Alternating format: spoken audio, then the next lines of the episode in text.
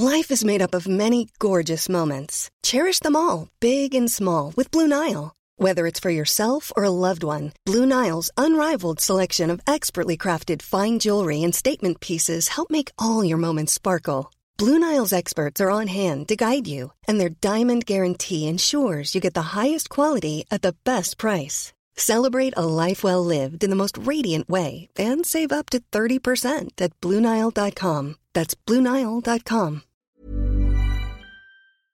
Bonjour à tous et bienvenue dans le Rendez-vous Jeu, l'émission bimensuelle où on vous résume toute l'actu du jeu vidéo et de l'industrie du gaming. C'est parti!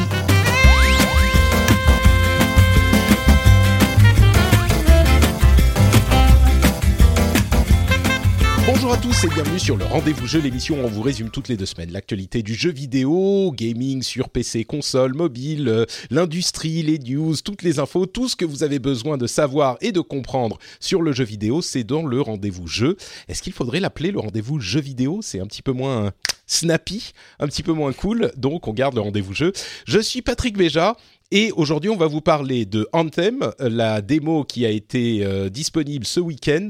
On va vous parler aussi un petit peu de Mortal Kombat, Days Gone, tout ça. On va vous parler de Kingdom Hearts, mais en fait, pas Kingdom Hearts 3, et, j'ai une astuce sur le titre de l'épisode, mon gars, mais vous allez, vous allez halluciner.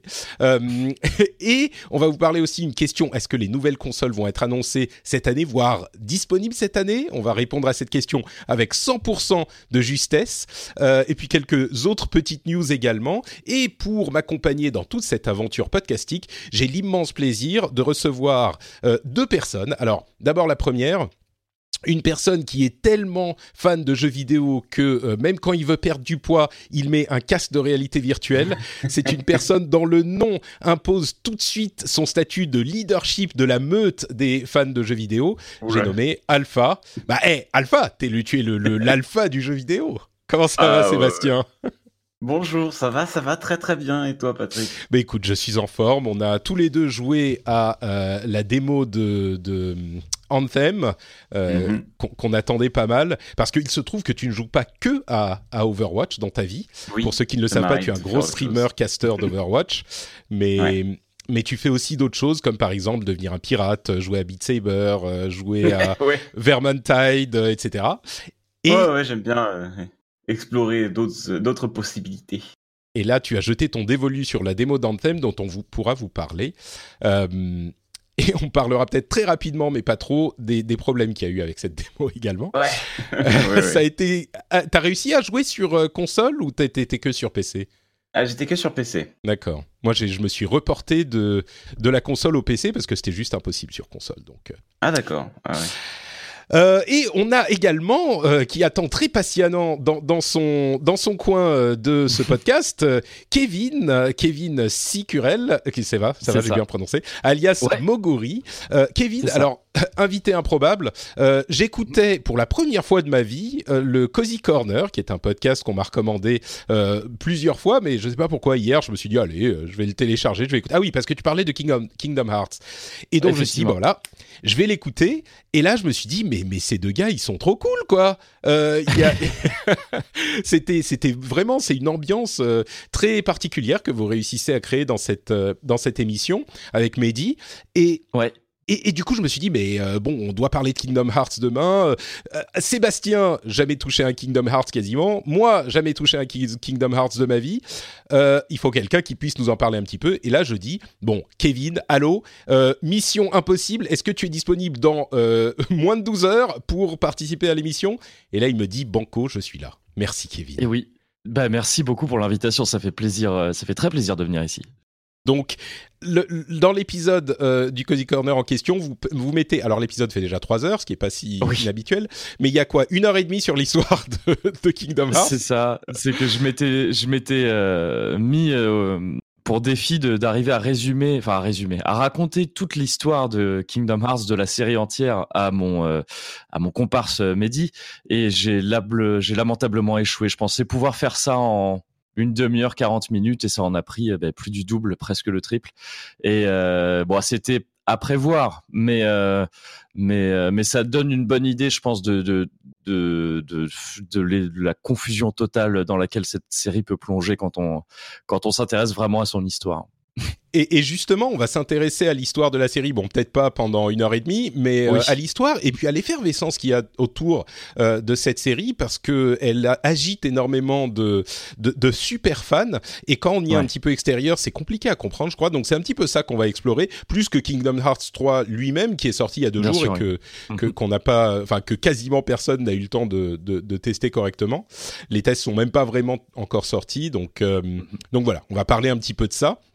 Ouais. Comme je vous dis, le titre, ça va être. Mais je pense qu'il y en a qui regardent le titre et qui disent Ah ouais, mais enfin, normal, sympa, euh, machin. Mais en fait, c'est trop, trop malin. Je vous expliquerai tout à l'heure. Je suis hyper fan. D'accord. Mais commençons, commençons par euh, cette VIP démo d'Anthem qui a été euh, qui a été disponible tout le week-end. Et alors, et tout le monde se souvient de ce qu'est Anthem. Anthem, gros jeu game as a service entre Diablo et Destiny. C'est un petit peu la version de Destiny de BioWare, énorme projet qui, a été lancé, euh, si je ne me trompe pas, en 2012, publié par EA. Et euh, donc, il, il arrive enfin au mois de février, le 22, mais la VIP démo était disponible à ceux qui avaient précommandé et préacheté le jeu.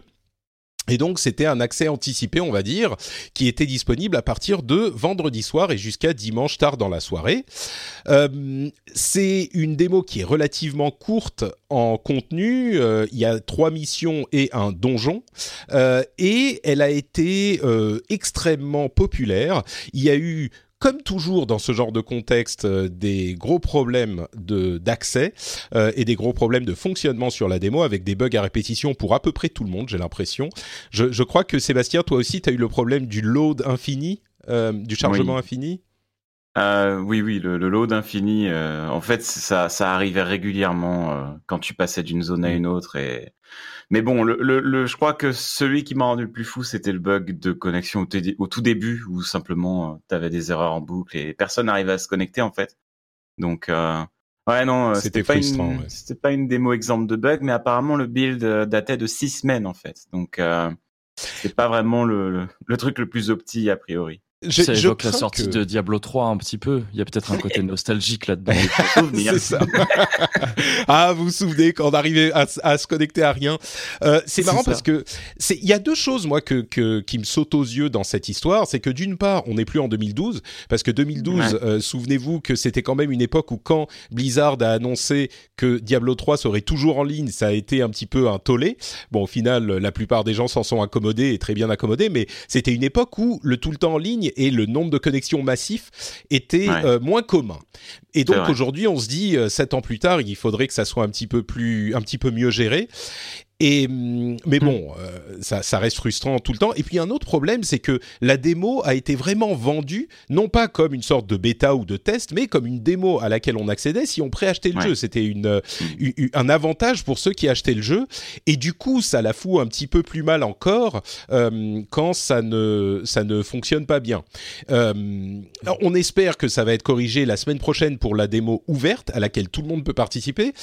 Ils ont eu ce problème de connexion au début qu'on peut imaginer et que tout le monde a et c'est c'est normal parce que la capacité des serveurs est toujours euh, euh, est pas dimensionnée pour euh, eu- un afflux énorme. Bon, disons qu'on peut le comprendre. Ça, ça a été réglé dans les quelques heures qui ont suivi, mais il y a eu beaucoup d'autres problèmes qui euh, n'ont eux n'ont pas été réglés, comme ce problème de chargement infini, qui bon, avouons que ça la fout un petit peu mal.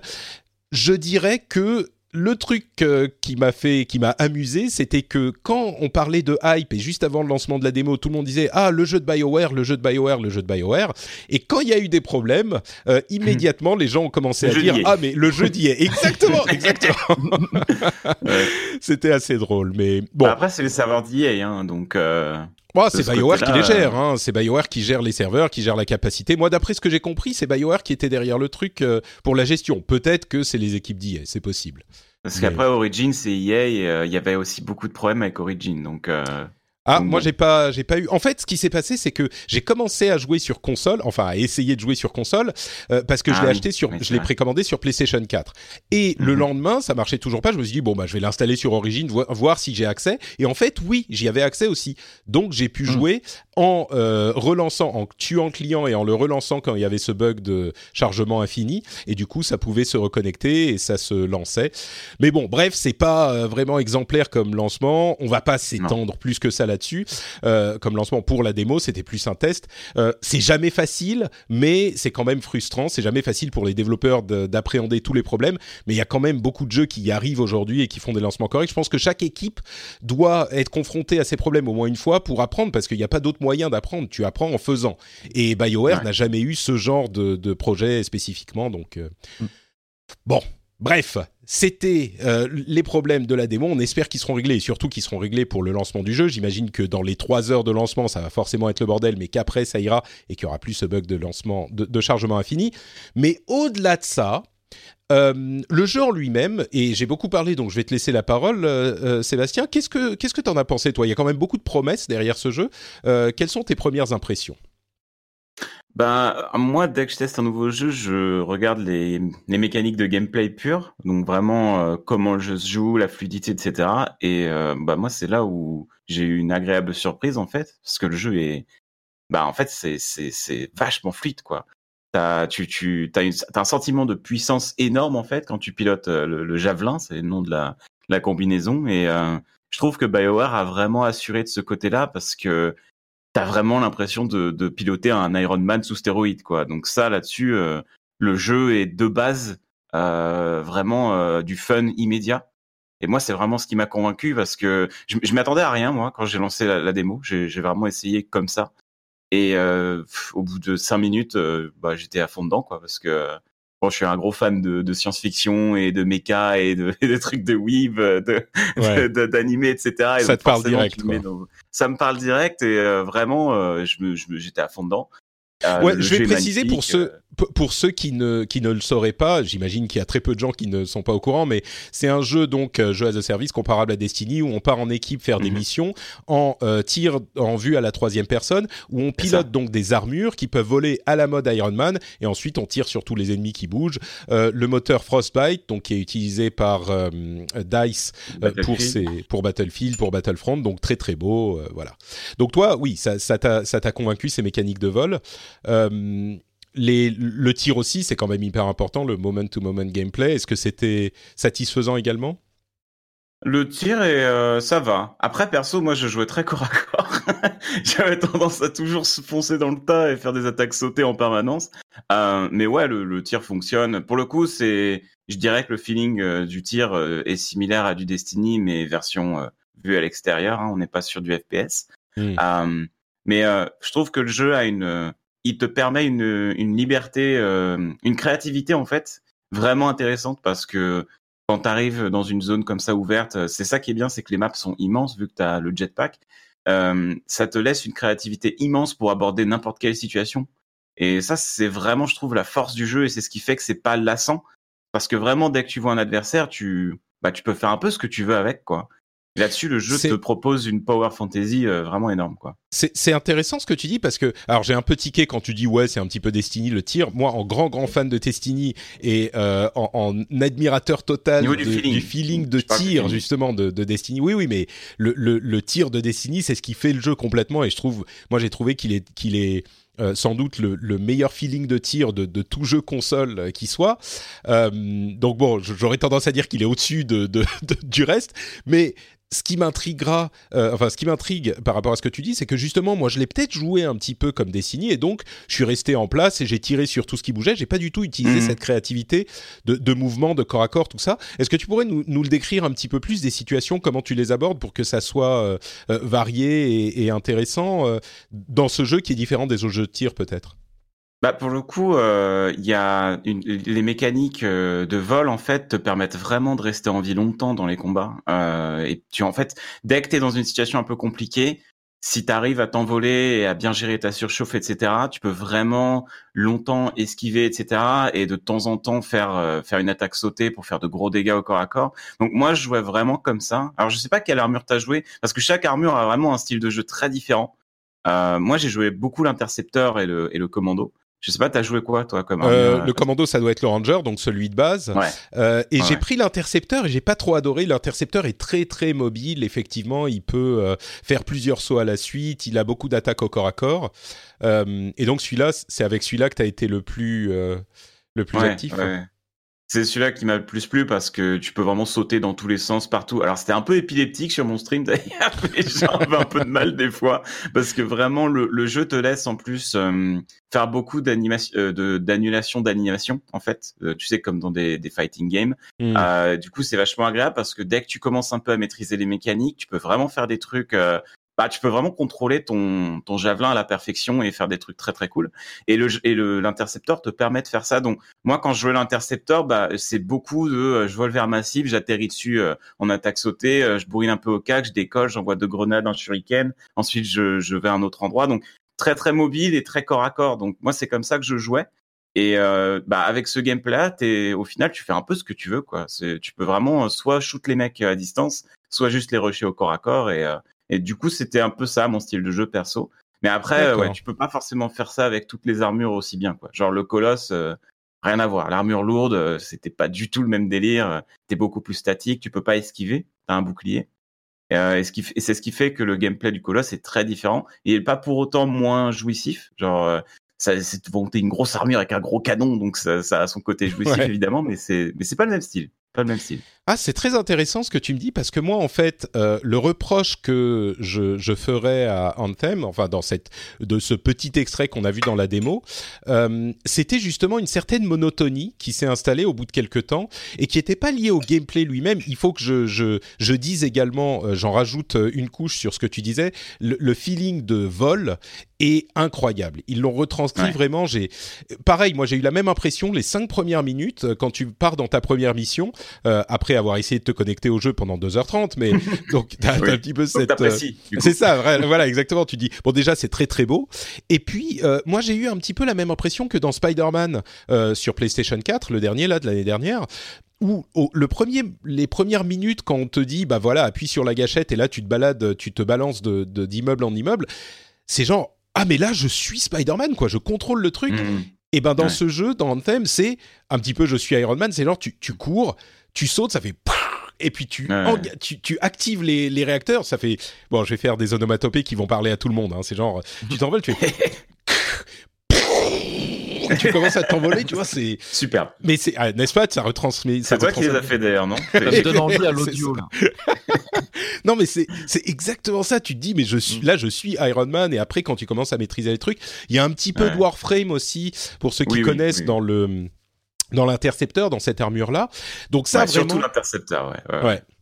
Euh, D'ailleurs, c'est marrant, la, la communication qu'ils ont fait, c'était vraiment genre, hey, les joueurs de Warframe, euh, je dirais que c'est les Mm. trois jeux auxquels on pense quand on, quand on voit Anthem, c'est effectivement Diablo, Destiny et Warframe.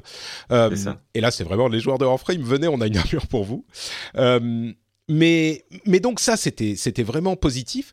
Là où ça m'a paru un petit peu, comment dire, là où j'ai eu une petite préoccupation, c'est que c'est dans la structure, au-delà du, du moment-to-moment gameplay, dans la structure générale du jeu. Le problème, en fait, c'est que on a trois types d'activités disponibles. Les missions, euh, dans lesquelles on va suivre notre histoire euh, classique, tous, entre guillemets tout seul. Enfin, même pas tout seul, en fait. On va suivre notre histoire. les donjons. euh, et le free play où on va aller explorer le monde sans mission précise. Le problème du free play, c'est qu'il est très très euh, euh, vide. Il y a assez peu d'activités. Ils ont dit qu'ils allaient en rajouter pour le lancement, donc on espère que ça peuplera un petit, un petit peu le truc et que ça motivera les gens, parce que là, c'était un petit peu plus chiant que juste euh, que, que vraiment fun. Donc il reste les missions et les donjons, et les deux types d'activités sont instanciés, donc on n'est que les gens qui font partie de l'escouade dans l'espace de jeu, et euh, en, matchmaking, en fait. et en matchmaking à, à, à, à 4. Donc, il n'y a pas comme dans Destiny euh, un, un endroit où on va voir tous les autres euh, Ah si, joueurs. il y aura un hub. Il y aura un hub Oui. social à la sortie du jeu. Oui, mais ce que je veux dire, c'est que quand on est là, c'est juste on y va pour montrer ses armures. Quand on est en mission, quand on Ouais. est en jeu vraiment, on est en équipe Non, de je croise 4 pas. dans un monde instancié, on croise personne. Et donc les deux types d'activités se ressemblent vachement. Euh, je disais sur Twitter, euh, pour moi, dans ce type de jeu où on doit refaire le même contenu tout le temps, il est très très important que les designers nous donnent l'illusion de faire des choses différentes, même si on est toujours en train de tirer et de remplir des missions pour remplir des barres, euh, pour avoir des armes plus fortes, pour tuer des ennemis plus forts. Bah, il est très important qu'on ait différents types d'activités. Si je prends Diablo, il y a les rifts, les bounties, le- le- les saisons, les les comment l'histoire, etc. Bon, on fait toujours la même chose, mais on a l'impression de picorer à droite à gauche. Pareil pour hmm. Warframe, pareil pour Destiny. Là, je crains que sur Anthem, en fait, c'est toujours euh, euh, mission de 15 minutes instanciée à 4. Et donc, je crains que ça soit un petit peu euh, problématique pour la répétitivité du truc. C'est le petit, le petit souci qui, que j'ai vu poindre sur la, démo. Bon, en même temps, on avait trois missions et un donjon. En même temps, il y aura que trois donjons, si j'ai bien compris, dans le jeu final. Ça, ouais, ça, ça m'inquiète un peu. Hein. Il y hmm. aura que trois forteresses. Euh. Après, apparemment, c'est pas le, contenu euh, endgame, ce n'est pas les forteresses. Hmm. Donc euh, je sais pas trop de ce côté, mais c'est vrai que c'est vrai que moi ça m'inquiète le fait que le jeu ait peu de bah de de contenu euh, endgame en fait. Genre moi j'ai vraiment qu'une peur, c'est qu'Anthem et un gameplay que j'adore, mais euh, au bout de deux ah, semaines, on a fait faire, quoi. Hmm. Ça, ça, ce serait vraiment triste. Mais je pense que du coup, le, jeu quand même sera euh, certainement bien euh, au bout de cette fameuse année de DLC gratuit que les devs ont promis. Hmm. Hmm. Oui, euh, disons que si on est déjà en train de se dire il faudra attendre un an avant qu'il soit assez varié, c'est un peu. Mais on sait pas. J'ai l'impression qu'ils en gardent pas mal sous le coude aussi parce qu'on a vu qu'un seul type d'environnement. C'est en, général des caves et des forêts. Euh, J'imagine qu'ils ont développé d'autres types d'environnements aussi. Oui, oui, euh, ils ont pas beaucoup parlé du du du endgame, enfin du elder game. Enfin bon, on verra. Mais moi j'avais cette préoccupation, pas tant à vrai dire par la quantité de contenu. Si les missions étaient un petit peu différentes, mais en fait les missions c'est quasiment des forteresses, c'est quasiment des donjons. Il n'y a pas une énorme différence, si ce n'est que le donjon est un peu plus long, un peu plus dur avec un gros boss à la fin. Mais c'est un peu la même chose. Euh, les missions, j'ai l'impression, te font pas mal naviguer euh, en fait dans la map ouverte, alors que les, forteresses, c'est vraiment une map euh, unique. Ouais. Je crois, je, crois que c'est ça la différence. T'as as vraiment l'impression de progresser dans dans, mm. un, dans un environnement unique. Donc c'est un peu des extensions de map les forteresses, j'ai l'impression en fait. Ouais, ouais. Bon, donc on verra. Euh, là, c'était que la démo. Je suis sûr qu'on en reparlera dans un mois pour le lancement du jeu. Mais moi, c'était mes deux. Si on doit retenir deux choses, c'est le vol. Vous avez bien compris. Voilà, c'est super. Et euh, la préoccupation sur la répétitivité du type d'activité, en fait. Mais hmm. si, si, je puis me permettre, d'ailleurs, d'un point de vue assez extérieur, je trouve ça très très rassurant euh, d'entendre ce que vous dites sur le vol parce que c'est vraiment ce qu'ils ont mis en avant dans les trailers qu'on a vus et c'était un point crucial, je pense, pour le jeu. Euh, en voyant ça, on s'est tous dit, ben, on espère que c'est aussi euh, agréable à faire que ce qu'on essaie de nous vendre là dans les vidéos. Et ça a l'air d'être le cas. Et je pense que c'est un des enjeux vraiment cruciaux pour le jeu. C'est très rassurant d'entendre que ça a l'air d'être le cas, je trouve. En, fait, ouais, c'est vraiment bien géré le vol et encore une fois, hein, je trouve que pour moi, c'est ce qui fait vraiment la force d'antenne par rapport à Destiny. Moi, Destiny, tu vois, j'ai pas, j'ai pas vraiment accroché. Euh, et en thème, j'adore parce que tu as un sentiment de, de surpuissance euh, parce que les devs, en fait, ont designé les, les, les, javelins au centre du gameplay. Évidemment, je, le javelin, c'est tout. Quand tu te connectes, ton, ton armure, elle est au milieu de la ville. C'est le truc le plus important. Donc, c'est vraiment, euh, les, les, devs ont vraiment mis ça au centre du jeu. Et c'est bien vu parce que, en plus, vu qu'il n'y a pas de PvP, les devs ont vraiment pu designer les javelins, les javelins mm. comme étant complètement OP.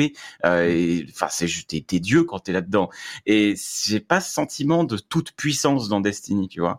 Et c'est ce qui me fait vraiment me marrer sur Anthem, c'est que j'ai l'impression vraiment d'être dans mon Gundam et, et juste de pouvoir exploser tout ce qui bouge sur la map. Et, ça, c'est ce qui me manquait un peu avec Destiny, où bah ouais, t'as des spells OP, etc. Mais mais tu restes quand même un soldat avec ton gun, etc. Alors que là, t'étais juste Tony Stark en vacances sur Pandora, quoi.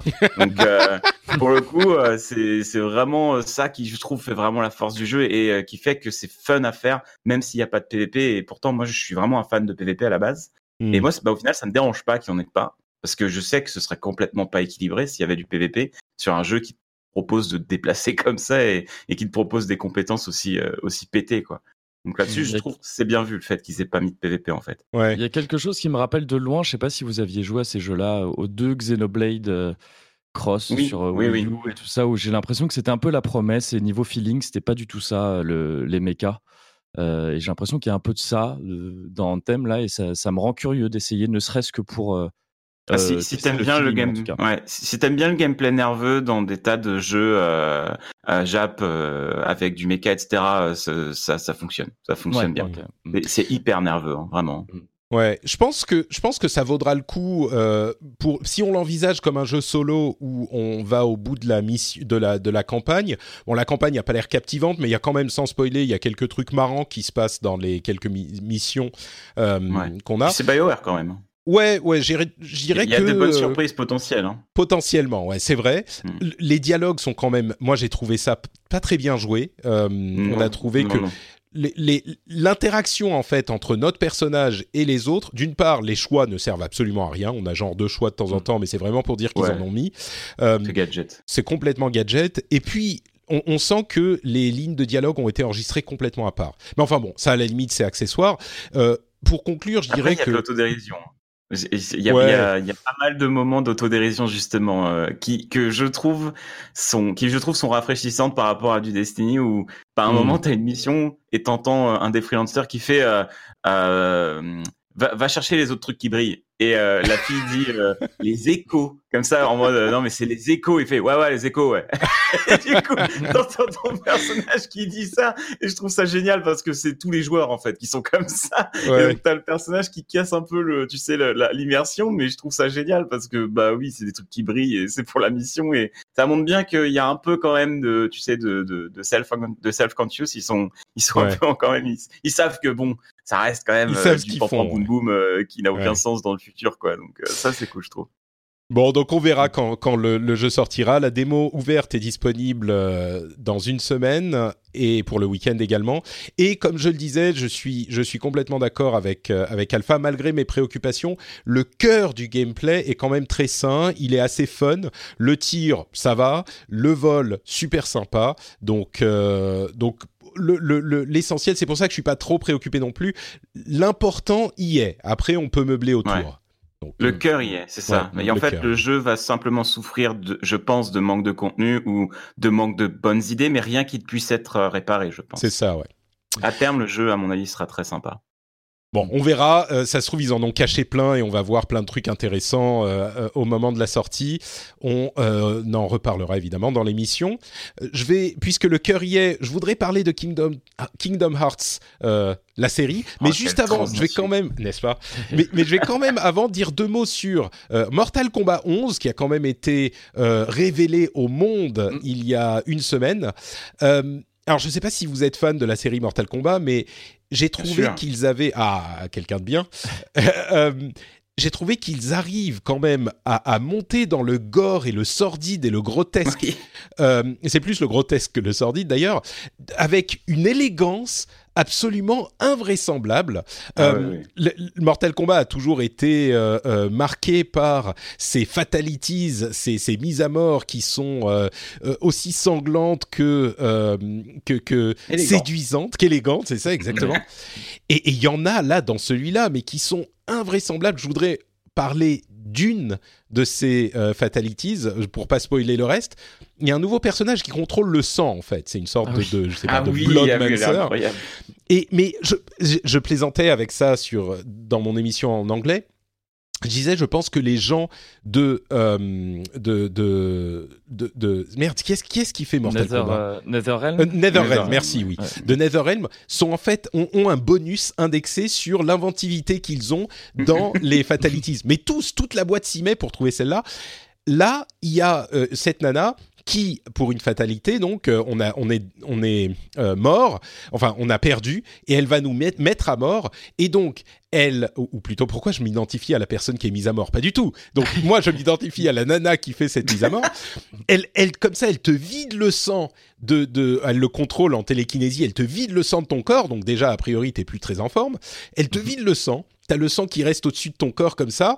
Elle le gèle euh, en, en énormes pieux et puis elle te, euh, elle, elle t'envoie les pieux dans tout le corps, elle te, te, te poignarde avec tous les pieux, avec ton propre sang. et, et, après, elle en garde un et elle te le fait passer à travers de la tête et on voit de l'arrière du crâne avec l'œil qui sort du crâne. C'est mais invraisemblable et c'est, je sais pas comment ils réussissent à trouver cet équilibre entre euh, vraiment dégueulasse et juste amusant quoi. Et, et, ils arrivent très très bien. C'est tellement gros en fait que ça ça fait rire. Donc, euh, c'est vrai. Mais il y en a certains qui sont borderline. Il y en, a ah certains qui sont qui sont bord... Je, me souviens, je crois que celui que dans, dans le précédent, dans le 10 ou le 9, je sais plus. C'est celui où, je crois que c'est celui de euh, Ermac, euh, où il te fait sortir les tripes. Euh, euh, sur celui-là, pour le coup, je le trouvais euh, pas forcément fun. Ouais, ouais, ouais. Non, c'est vrai qu'il y en a qui sont. Ouais, ouais. C'est vraiment, euh, il y en a certains, c'est juste dégueu. Et mais bon, ouais, c'est vrai qu'à chaque fois, il y a une, il y a une sacrée, euh, il y a une sacrée activité autour de ça. Tout le monde est fasciné. C'est marrant. T'as juste à voir sur YouTube les les, les vues que font les, les compilations en fait de fatalities de tous les Mortal Kombat. C'est un truc de fou. Hein. Ça fascine tout le monde. Ouais. Ouais, bah c'est et après le c'est dur hein, la limite à trouver je pense la frontière entre le fun et le gore euh, Ouais, ouais. d'où ouais. ces, ces quelques fatalités qui sont un- juste un peu dégueu et moins drôles là toutes celles qu'on a vues dans ce nouvel épisode pour l'instant je trouve arrivent à bien avoir ce ce, ce savant mélange de gore et de drôle C'est Là, bah, l'exemple que tu as donné Patrick est très bon je, je trouve c'est une espèce de version extrême du euh, pourquoi tu te mets des claques euh, en prenant euh, en prenant la main de quelqu'un. Pourquoi tu t'empales avec ton propre sang? Et il y a quelque chose de, y a quelque chose de, de fun là-dedans alors que c'est alors qu'on parle de quelque chose d'horrible. Et, euh, et je pense que c'est vraiment le salut de la série parce que personnellement je dois dire que j'ai l'air d'être un peu moins fan que vous. Je trouve que la série me paraît de plus en plus sérieuse au fil du temps et je trouve que c'est très nuisible pour elle. Avant dans les premiers je sais pas si vous vous souvenez il y avait ce ce type qui sortait de l'écran et qui Toasty gueulait euh, Toasty voilà parfois il y a des trucs vraiment purement loufoques il y Ouais, avait les babaliti, il y avait les friendships, ce genre de trucs euh, euh, qui, qui, Mais je crois qui- qu'il y a encore, non? Il y a pas, il y a Bah, encore? en tout cas, Pas- dans pas le de dernier, babaliti, il me je crois semble pas. un- Ouais, enfin, il, il reste vraiment du décalage. hein. On sent, on sent que c'est pas totalement premier degré, mais je trouve que c'est un peu plus dur à noter ce, ce, Hmm. ce côté vraiment euh, décalé tout le temps. En fait, et ils sont, ils sont très sérieux. quand même pour. Ils, ils sont très sérieux, mais ils ne cassent pas le quatrième, le quatrième mur justement, comme on, comme on disait, ou très Mm. très peu. Donc, Mm. mais, mais ça reste, le sérieux reste quand même. Ils se prennent tellement au sérieux que tu comprends que c'est pas sérieux. Oui, Mais ils du le disent jamais, Du, quoi. sérieux de série B, quoi. Du sérieux de, Un peu, de ouais. film des années 90 de Mm. bourrin. euh, Mais, ils adoptent Mm. complètement cet, cet aspect série B eux-mêmes. Ouais. Donc, euh, ouais, C'est vrai, c'est vrai. Mm. Mm, bon, Et, donc ça euh, c'était. voilà. Oui, c'est- c'était un petit mot eu- sur il y a Mortal eu pas Kombat. mal de choses sympas sur le gameplay aussi, si euh, très rapidement. Bah, vas-y, où, vas-y. où ils ont rév- ils ont révélé tout un mode où on peut créer son propre perso en piochant dans différents styles. euh, de manière beaucoup plus libre que c'était le cas dans le précédent épisode où il y avait déjà trois styles par perso si je me trompe pas. Euh, Oui. Et là on peut créer son propre personnage en piochant dans différents styles et la nouveauté c'est que ils assurent que ce sera compatible avec des modes compétitifs. C'est-à-dire qu'on peut s'attendre à avoir de la compétition de Mortal Kombat avec des joueurs qui créeraient leur, euh, leur archétype de personnage. Ah, Ça non. paraît ultra savonneux, ultra casse-gueule dans de l'équilibrage, l'équilibre, ouais. Mm. c'est sûr. Mais si s'ils y arrivent, enfin s'ils viennent avec ça de manière assez confiante, on peut se dire que ça peut donner quelque chose de au moins original. Alors le jeu de combat a essayé plein de choses originales qui n'ont jamais marché malheureusement en termes de compétition, mais euh, ça pourrait être le cas ici. Ça peut être euh, intéressant de voir comment ça va être utilisé, je pense, ce, ce mode-là. Ouais. J'ai l'impression que le succès de Mortal Kombat et de NetherRealm en général, c'est son sa capacité à faire du jeu solo euh, beaucoup Mm. plus beaucoup plus motivant que les sociétés japonaises en général dans, dans le jeu de combat. Donc Mm. euh, et là c'est c'est le cas aussi. Il y a une bonne partie histoire et puis surtout cette histoire de Ouais. Towers qui. Bah, qui le solo du MK9, euh, moi je me souviens, j'avais adoré. hein. et Ouais. pourtant, euh, les solos de jeux de combat en général. euh, Généralement, bon, c'est pas ça. Anecdotique. Mm. quoi. Mais c'est vrai que Euh, Mortal Kombat commence à avoir une longue tradition derrière lui de solo euh, assez bossé. Tout à fait, ouais. Il y a quelqu'un qui qui, qui, qui t'appelle, euh, Sébastien. J'allais faire une blague, mais je vais pas la faire. Je vais plutôt parler de Days Gone. Euh, Days Gone, pour lequel on a eu encore une petite vidéo. Euh, je continue à garder l'espoir pour ce jeu. Je me dis, ça pourrait être sympa. C'est une vidéo sur la moto de, du personnage. Et on, se dit, mais enfin, faire une vidéo pour la moto, quelle connerie. Et en fait, quand j'ai regardé la vidéo, je me suis dit, ah ouais, pourquoi pas cette histoire de, il faut la garder en forme parce que quand tu t'arrêtes quelque part et qu'il y a les zombies qui arrivent en courant euh, comme des malades, eh ben il faut pouvoir se barrer rapidement. Et qu'est-ce qui est mieux que de courir comme un comme un idiot? Eh ben c'est de partir en moto. Et je sais pas, il y avait ça a installé une sorte de tension dans la fuite qui pourrait être euh, donné quelque chose de sympathique. Moi j'ai trouvé que ça ça pourrait marcher. Il y a encore un gros conditionnel sur ce jeu, mais moi je garde espoir parce que je suis je suis un, un optimiste euh, euh, Dans l'âme. éternel. Voilà. Il y a quelque chose quand même qui, parce que dans la vidéo que je, je l'ai regardé juste avant là, euh, il parle même de moto en tant que point de respawn quand on perd, etc. Donc ça a l'air Mhm. d'avoir une fonction de gameplay très très importante. ça a l'air un peu central en fait. Et j'y vois une espèce de parallèle avec la voiture de Final Fantasy XV, euh, dans le sens où dans toute la vidéo là, on n'a pas vu la moto sortir une seule fois de la route. Hmm. Et euh, si ça a une fonction de respawn, etc., je en voyant la vidéo là, je me suis demandé si ce serait pas donc euh, le, le truc de on la peut voiture pas sortir de la route avec la moto. C'est ouais, voilà, c'est ça. Hmm. Et, Ah, et ce qui pourrait être peut-être un peu décevant euh, dans Non, mais les- les- Je- ouais. Pas forcément le cas, hein, mais juste comme il se trouve que dans la vidéo là, on voit jamais la moto en dehors de la route, et cette idée de point de respawn, tout ça me laisse penser que ça pourrait possible. être ouais. effectivement euh, qu'on nous laisserait qu'on nous laisserait pas non plus faire tout ce qu'on veut avec cette moto. Hmm. Voilà. Tu essayes de, bon, à de- voir, de hein. mater mon enthousiasme, mais tu n'y arriveras pas, Kevin. Je n'y arriverai pas, d'accord. Impossible. Euh, quoi d'autre? Il y avait The Division 2 qui commence à faire un petit peu de bruit. Il y a Metro Exodus qui a dévoilé une nouvelle vidéo. Je sais pas si vous Ah avez oui. des trucs à dire là-dessus. Ah bah métro quoi. Ah, ah, on a un fan jeu. de Metro, très bien. Ah oui oui. Je- franchement métro, euh, probablement un des meilleurs FPS solo auxquels j'ai joué dans les dernières années. hein. Qu'est-ce qui fait vraiment, que euh, Metro est différent des autres euh, FPS solo Parce que moi, j'y ai jamais joué, donc euh, je reste un petit peu extérieur à. Ouais. C'est les est- Ukrainiens qui, qui font ça mieux que personne, euh, la désolation et le. Bah pour le coup, enfin juste quand t'es comme ça dans, dans, dans le métro, dans le noir avec euh, ton masque à gaz et genre t'as une bestiole qui te saute au visage, euh, t'as t'as le sang de la bestiole sur le masque à gaz, tu vois ton perso qui l'essuie, mais tu vois à peine euh, à peine parce que ton masque est dégueu, ensuite il se fait casser, tu dois changer de masque à gaz. Enfin genre, je trouve que l'ambiance, l'immersion est incroyable dans les jeux métro. Et le bestiaire est exceptionnel. Moi, ça me rappelle évidemment fortement Stalker, euh, qui, qui avait été quand même un, un très bon, euh, très bon FPS euh, MMO, euh, pas MMO, RPG FPS, euh, qui a quand même quelques années maintenant. Et euh, ouais, non, Metro, je trouve que c'est juste un truc de fou niveau niveau ambiance. Et le gunplay est excellent en plus. Euh, de même que le bah, le scénario qui suit bien. Je trouve que je trouve que Metro, c'est juste un FPS solo qui est hyper bien maîtrisé. Donc forcément, le nouveau, moi, il m'intéresse beaucoup. Il semble sortir un petit peu de sa zone de confort, vu que là on n'est plus dans le Littéralement. métro. Ouais, c'est ça. Ouais, on, on explore, je- si je me gourre pas, euh, l'ouest en gros, ou l'est, je sais C'est plus. ça. D'ailleurs, j'ai un peu Ah, c'est peur de Exodus. ça, parce que euh, j'aimais Oui, beaucoup Exodus, le côté, le claustrophobe euh, des anciens. Donc là, je- j'espère qu'ils vont arriver à, à bien gérer euh, le, le côté euh, gameplay en extérieur. Il y a Mm. des phases de jeu en extérieur dans 2033 et Last Light qui sont très bonnes, où tu es dans des marais comme ça et c'est infernal, euh, tu as vraiment du mal à te repérer. J'espère vraiment que ça va pas se transformer en, en open, euh, en, en Far Cry-like euh, open euh, une fois qu'on soit qu'on est dehors. Quoi. Mais je, je ne pense pas honnêtement. Je pense que ça va rester quand même très linéaire. euh, et au final, bon, même si le linéaire c'était un peu un mot qui faisait peur à beaucoup de développeurs il y a quelques années, ça reste quand même excellent quand tu as un, un, un FPS ou un- n'importe quel jeu qui est vraiment porté par, par l'histoire. Donc moi, si ça reste linéaire mais que l'immersion y est toujours, banco, il n'y a aucun problème. Bah, écoute, on aura la réponse très bientôt puisqu'il sort le 15 février. Donc, euh, très, on, on saura très vite. Commence Euh, cette année. hein. Ouais, oui, bon, ça c'est. Euh, et d'ailleurs, oui, il y a, il y a des- The Division 2 qui sort trois semaines après euh, Anthem, donc euh, il y, aura de quoi faire. Ouais. Euh, D'ailleurs, Division 2, ils ont re- retravaillé le PVP de manière assez intelligente. Euh, Ah ouais je vais pas rentrer dans les détails, mais il y a plusieurs Dark Zones. Euh, Les Dark Zones sont un petit peu moins dangereuses, sauf une qui est tournante, où c'est l'ancienne Dark Zone euh, d'avant. Donc on peut... euh, c'est- très intelligent les changements qu'ils ont fait. On en reparlera peut-être au moment de la sortie. Mais il y a effectivement une, une manière... Et il y a des vrais champs de bataille classiques aussi pour le PVP. Donc sur l'aspect PVP, ils ont l'air d'avoir fait du, du bon boulot. À voir sur l'aspect PVE ce que ça donne.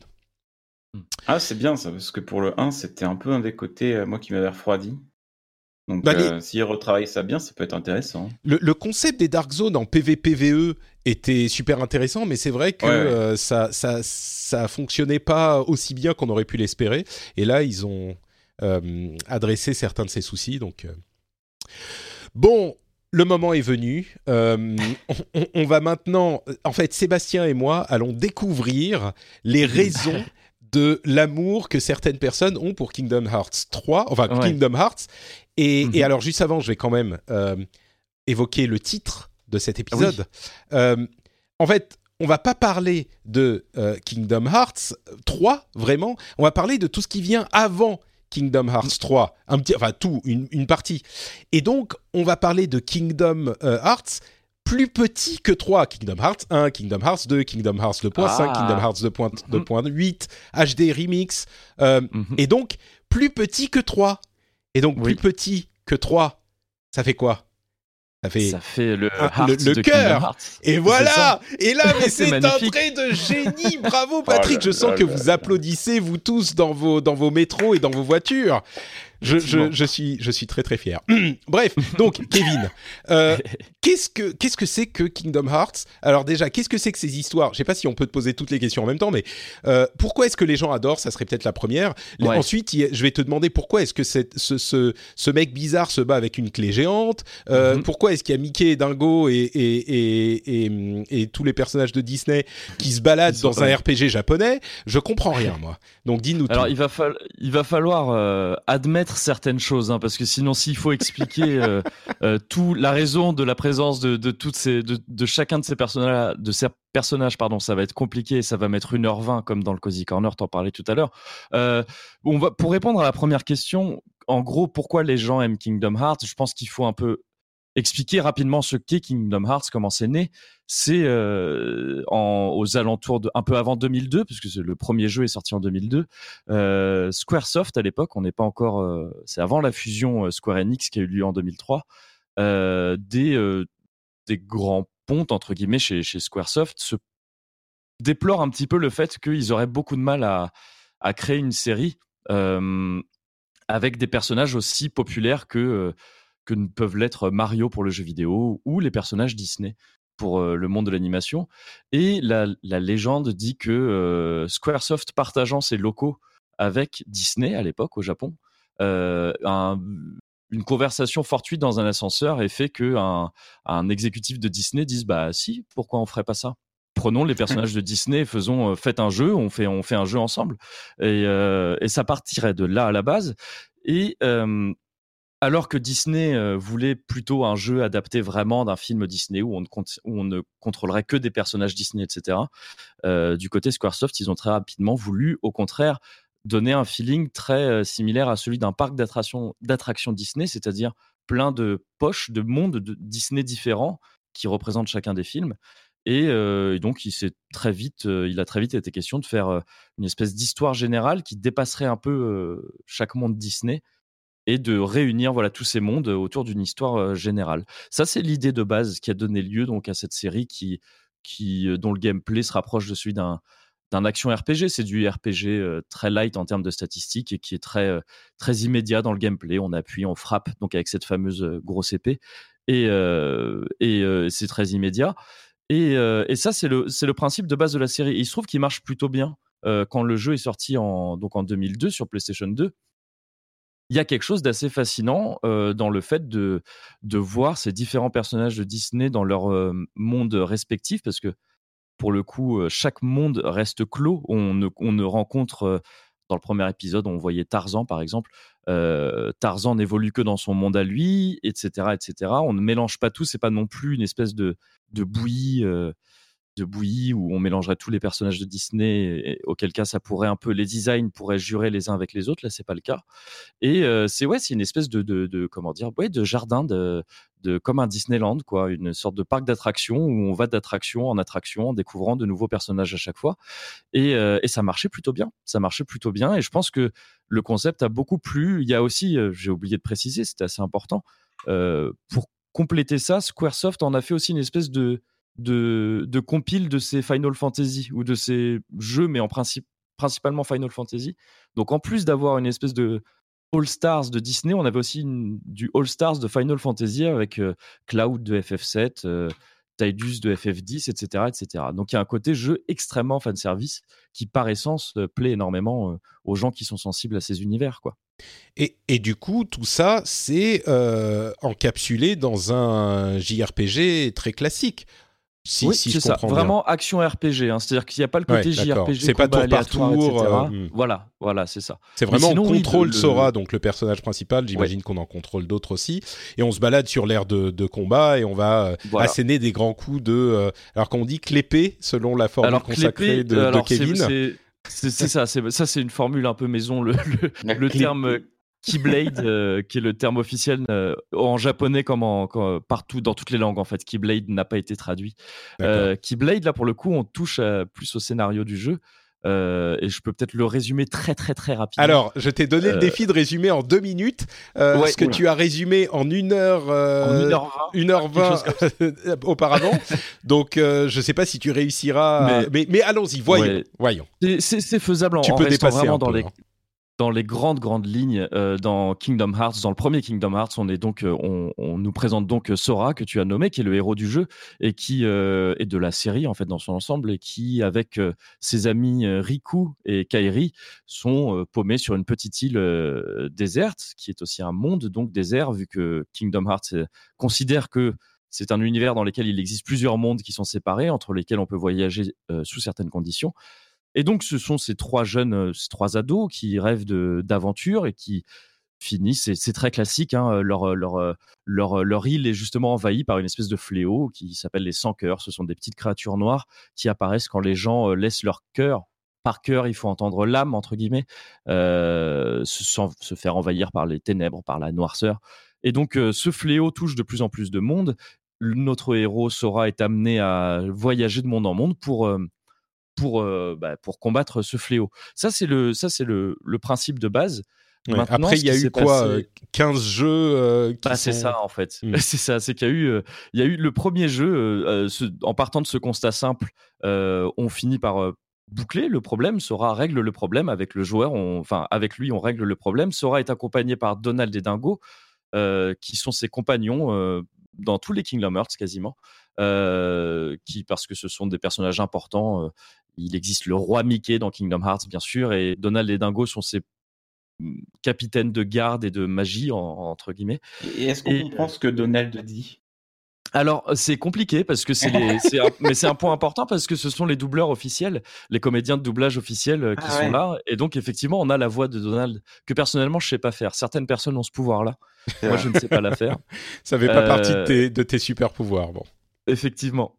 Euh, et, donc oui, on le comprend mal, mais les sous-titres aident bah, heureusement à, comprendre ce Et même en japonais, euh, en japonais, en japonais, voix euh, japonaises ou c'est les doubleurs officiels aussi? Alors quand je dis les doubleurs officiels, c'est les doubleurs officiels dans la langue localisée. il me semble que ce sont les doubleurs officiels japonais au Japon et etc. Voilà, c'est ça. Donald. Avec les accents. Exactement. Et je, crois que d'ailleurs c'est une des controverses qu'il n'est pas il est pas doublé en français.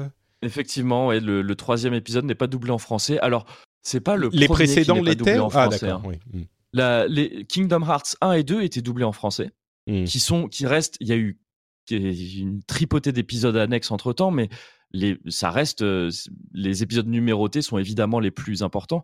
Ceci était doublé en français et, euh, et ça n'a plus systématiquement été le cas, mais c'était pour des épisodes annexes. Donc, je pense que tous les fans espéraient que le 3 le serait parce que c'est Kingdom Hearts 3. On l'attend depuis 15 euh, ans quasiment. Et, euh, et c'est un jeu. Quand est-ce qu'il est sorti le 2 Je sais pas si tu as la date sous la le, main. Le 2, il est sorti, je veux pas dire de bêtises, je peux le vérifier euh, au cas où. Je crois qu'il est sorti vers 2004. Donc, c'est-à-dire qu'on n'est ah pas loin de. On n'est pas loin de 15 ans quand même d'attente. d'attente, ouais, voilà, depuis le 2. Euh, donc c'est quelque chose de, ouais, c'est quelque chose d'important tout de même. Et euh, Kingdom Hearts 2, pardon, je me trompe, j'ai vérifié, il est sorti en 2006. Donc c'est un, bon, oui, on, est presque, on est quand même à 13 ans, oui. Bon après il y a eu les autres épisodes, mais c'est pas la même chose quand c'est pas canonique. Voilà. Mais c'est, mais alors justement, si ça c'est important, le truc c'est que tout est canonique dans Kingdom Hearts. Et c'est ça qui, hmm. c'est ça qui, qui rend la série. Là, j'ai résumé le scénario du premier épisode en gros. Et ce qui arrive, c'est qu'en gros, on sent qu'au bout d'un moment, donc Tetsuya Nomura, qui est la personne, la personne pardon, qui est à la tête de cette série depuis le début, elle l'a fait basculer dans une espèce de d'embrouillamini scénaristique complètement incompréhensible. C'est ça que là, je ne pourrais pas du tout résumer ici. Il faut juste se dire qu'en gros, l'enjeu général, ça devient qu'une une personne, qui, un certain personnage qui s'appelle Xehanort, qui est le grand méchant, entre guillemets, euh, veut... Euh, c'est une histoire assez classique hein, finalement. Il veut devenir maître de son destin en, acquérant toute la connaissance disponible dans le Kingdom Hearts, qui donc représente une espèce d'entité qui renfermerait le savoir absolu. Et il se trouve que ce personnage est prêt à aller, est prêt à faire le mal pour récupérer ça. C'est ce qui fout un peu le, le bordel partout au sein, enfin à travers, oui, dix épisodes annexes sur cinq supports différents, mais qui sont tous canons, quoi tout est. Il faut avoir, il faut connaître ce qui s'est passé dans chacun de ces épisodes pour comprendre ce qui va se passer dans Kingdom Hearts 3, en sachant que entre temps, on nous a quand même parlé de de voyage dans le temps, de deux sortes différentes de voyage dans le temps, même avec deux règles différentes, de systèmes un peu, de principes un peu quasiment d'Orcrux comme dans Harry Potter, si ça vous évoque quelque chose, une personne qui peut se diviser en diviser son âme ah dans plusieurs personnes. Donc c'est c'est deux personnes aussi qui qui, quand ils perdent, quand ils laissent leur cœur euh, se faire envahir par les ténèbres, euh, laissent derrière eux une enveloppe qui devient un autre personnage à part entière. C'est incroyable. C'est vraiment, ça devient presque comique de confusion. Et j'ai l'impression, d'après les premiers retours, que, que, le 3, euh, c'est peut-être ce que tu allais dire, euh, mm. n'explique pas vraiment euh, ce qui s'est passé. Visiblement, c'est impossible, donc c'est peut-être pas plus mal. Mais il te lance dans le truc, et, et c'est genre, bon, tu peux peut-être apprécier le, le, le, jeu. Je crois que sur le, sur le Slack des Patreons du, du Rendez-vous Tech, quelqu'un mm-hmm. disait, bah en fait, c'est comme commencer à regarder les films du, du, du Marvel Cinematic Universe avec Infinity War. Donc oui, tu vas peut-être ah, t'amuser, mais ah enfin, tu vas pas te comprendre, quoi. Ouais, je, je, pense. Alors, je, malheureusement, moi, j'ai pas vu. Je suis très, très largué dans tout ce qui est MCU, mais j'ai l'impression que la comparaison est, est, très pertinente, ouais, dans le sens où euh, Kingdom Hearts 3, c'est. Hey, I'm Ryan Reynolds. At Mint Mobile, we like to do the opposite of what Big Wireless does. They charge you a lot, we charge you a little. So naturally, when they announced they'd be raising their prices due to inflation, we decided to deflate our prices due to not hating you. That's right. We're cutting the price of Mint Unlimited from $30 a month to just $15 a month. Give it a try at mintmobile.com slash switch. $45 up front for three months plus taxes and fees. Promo for new customers for limited time. Unlimited more than 40 gigabytes per month. Slows. Full terms at mintmobile.com. Hi, I'm Dori Shafrir. And I'm Kate Spencer. And we are the hosts of Forever 35. And today... We're talking about Club Med, the best all inclusive getaway for families. Today, Club Med has nearly 70 resorts worldwide, from beachside resorts in the Caribbean and Mexico to magical locations in the Maldives and Morocco to ski resorts in the mountains from Canada to the Alps. Between their all inclusive family programming, wellness offerings, land and water sports, and their French heritage inspired food and drink offerings, Club Med is the best way to elevate your family getaway, no matter which location you're at. To learn more, visit clubmed.us. La conclusion, elle s'est vendue en tout cas comme la conclusion de tout un arc scénaristique qui aurait commencé avec Kingdom Hearts 1. C'est pas mmh. la fin de la série Kingdom Hearts. On sait déjà qu'il y aura d'autres, enfin que Tetsuya Nomura en tous les cas a très envie de continuer mais c'est la fin de tout l'arc scénaristique. Donc qui... je, crois que, je crois que pour répondre à, cette interrogation qui n'en est pas une, il faut se demander est-ce que Square Enix, comme toutes les autres sociétés et tous les gens du monde, aiment bien l'argent? Et, et si la réponse est, oui, tu dis qu'il y en aura d'autres. Donc euh, oui, effectivement. Voilà, absolument, mais c'est quand même la conclusion de l'arc, quoi. C'est la conclusion voilà, de l'arc qui, qui, qui, compte donc, oui, euh, bah, une quinzaine d'épisodes. Non, pardon, je, en, quinzaine, je compte les, les, les remakes, mais, mais disons une dizaine d'épisodes euh, qui ont beau être annexes, sont encore une fois canoniques. Donc il y a aussi cet enjeu, comme, euh, comme il existait, je crois, dans Infinity War, de dire, euh, bah voilà, tout ce qu'on vous a montré, tout ce qu'on a développé euh, pendant 10-15 ans, 17 ans dans le cas de Kingdom Hearts en tout, va trouver une espèce de conclusion ici, quoi, en tout cas de climax ici. Et effectivement, j'ai l'impression, moi-même, j'ai pas encore lancé le jeu. Je l'ai là, hein. j'ai pu me le procurer. Là, je l'attends. il est à côté de moi, mais je peux pas y jouer pour l'instant. C'est assez terrible. Bah oui, j'attends ton frère. 15 euh, ans, euh. exactement. Ah oui, bah oui, c'est vrai que tu as écouté le dernier Cozy Corner. Ouais, j'attends mon frère euh, pour pouvoir le lancer avec lui. Mais j'ai l'impression que là, on touche un petit peu aussi à l'une des raisons pour lesquelles les, les, les fans, la communauté des fans de Kingdom Hearts l'aiment autant ça touche à Disney. On, on se balade dans tous ces différents mondes qui sont comme des attractions d'un Disneyland, d'un parc euh, Disneyland, Ouais. euh, qui sont. J'ai l'impression qu'en France, quand même, on n'est pas hyper fan de Disney parce que c'est genre ah, les gros Américains et leur euh, Oui. le- leur fun industriel, machin. Mais il n'empêche que quand même, quand on est enfant, on aime bien les films Disney. Donc il y a des gens qui ont connu ça quand ils étaient jeunes et ça leur parle quand même. Et il y a une sorte, on se laisse porter malgré notre cynisme par cet enchantement. Et puis C'était un truc effectivement qui, il y a euh, une quinzaine d'années, il y a beaucoup de gens. Beaucoup de gens l'ont découvert euh, quand ils étaient relativement jeunes, avec les amis, avec la famille, et, et ça contribue euh, à, à cet attachement émotionnel qu'ils ont avec le jeu. Oui. Ouais, je pense que c'est, c'est, à vrai dire, enfin, dans mon cas, en tous les cas, c'est surtout le deuxième point là que tu as, mentionné. Il se trouve que dans mon cas tout à fait personnel, Disney, c'est pas quelque chose qui me. J'en ai vu euh, gamin comme tout le monde et j'ai apprécié aussi, mais c'est pas euh, quelque chose qui m'a énormément touché. C'est pas ça qui m'a attiré en fait dans Kingdom Hearts, c'est plus ce que tu décris, c'est-à-dire que c'est une série qui a 17 ans. euh, étant de mon côté trentenaire, ben, c'est quasiment la moitié de ma vie, quoi. Je suis un peu... Non, c'est plus de la moitié de ma vie en réalité. Et j'ai commencé ce jeu, j'étais j'étais ado, et là l'idée de finir cette cette saga, alors aussi erratique et bordélique soit-elle en termes de scénario, ça fait quelque chose. Il y a quelque chose de de personnel là-dedans, quoi. On met on, met de la nostalgie euh, là-dedans. Pour peu qu'on ait suivi la série. euh, euh, tout au long de sa vie, hein, on peut très bien avoir joué au premier Kingdom Hearts et avoir décidé qu'on s'en foutait depuis. Mais si on a suivi, oui, il y a quelque chose, comme tu dis, de, de très de générationnel et d'assez dingue dans le fait de se dire qu'on va finir ça euh, maintenant. Ce qui amène donc, à, c'est ce que tu disais aussi, à, à ce qu'on se retrouve avec mon petit frère à se dire euh, bon ben on va essayer de lancer le jeu ensemble, quoi, parce que c'est c'est forcément quelque chose d'assez d'assez important euh, pour nous. Et je pense qu'effectivement, ça répond beaucoup à la question de pourquoi on, pourquoi c'est un genre de phénomène, c'est que c'est ce, c'est cette, c'est assez euh, inédit, je pense, dans le jeu vidéo, ce, ce côté 17 ans de jeux sortis sur différents supports, de, de plein de manières différentes, mais qui forment une seule et même histoire. On n'est pas sur une saga comme Final Fantasy dont chaque épisode est, est, est, euh, est, comment dire euh, séparé des autres. Euh, on est sur une vraie saga qui, enfin une vraie série euh, d'un bout à l'autre. Ça me paraît assez inédit dans le jeu vidéo. J'ai hein, l'impression, c'est- pas exactement la même chose, enfin même pas la même chose du tout, mais ça me fait penser à une sorte de mélange entre Metal Gear, la série des Mhm. Metal Gear, et Pokémon. oui. Euh, C'est-à-dire qu'il y a ce même attachement euh, émotionnel de, de jeunesse que pour Pokémon et la même complexité de la série à laquelle on comprend rien euh, si on n'a pas suivi que dans, que dans Metal Gear. Euh, Ouais, c'est très- complètement ouais, vrai, alambiqué. et- Mais, mais du coup, tu m'as pas expliqué ce que c'était que cette euh, épée, euh, Oui, cette épée, cette Keyblade. Euh, ça sert à quoi? fait, Pourquoi le- est-ce qu'ils tapent les gens avec des clés?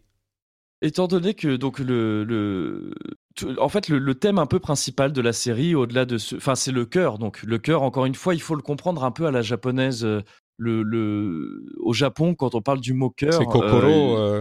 Kokoro, c'est ça, oui, c'est très. Si vous regardez un peu d'a- d'animé, etc. Enfin, si, vous suivez un peu la pop culture japonaise, on sait que Kokoro, c'est à la fois encore plus qu'en Europe. Je veux dire, c'est le cœur, l'organe, mais c'est aussi l'âme, c'est aussi le le le, le la L'essence force presque.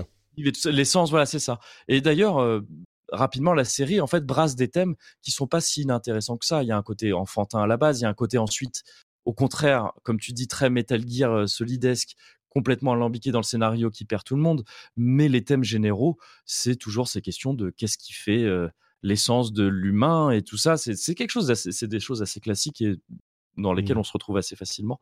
Donc ça, c'est le thème principal. Et euh, Kingdom Hearts part du principe qu'on peut verrouiller ou déverrouiller des cœurs, qu'on peut aussi que chaque monde a un cœur et qui ce cœur peut être verrouillé, déverrouillé. En gros, on reste toujours euh, sur des thèmes de serrure, euh, de portes à ouvrir, etc., etc.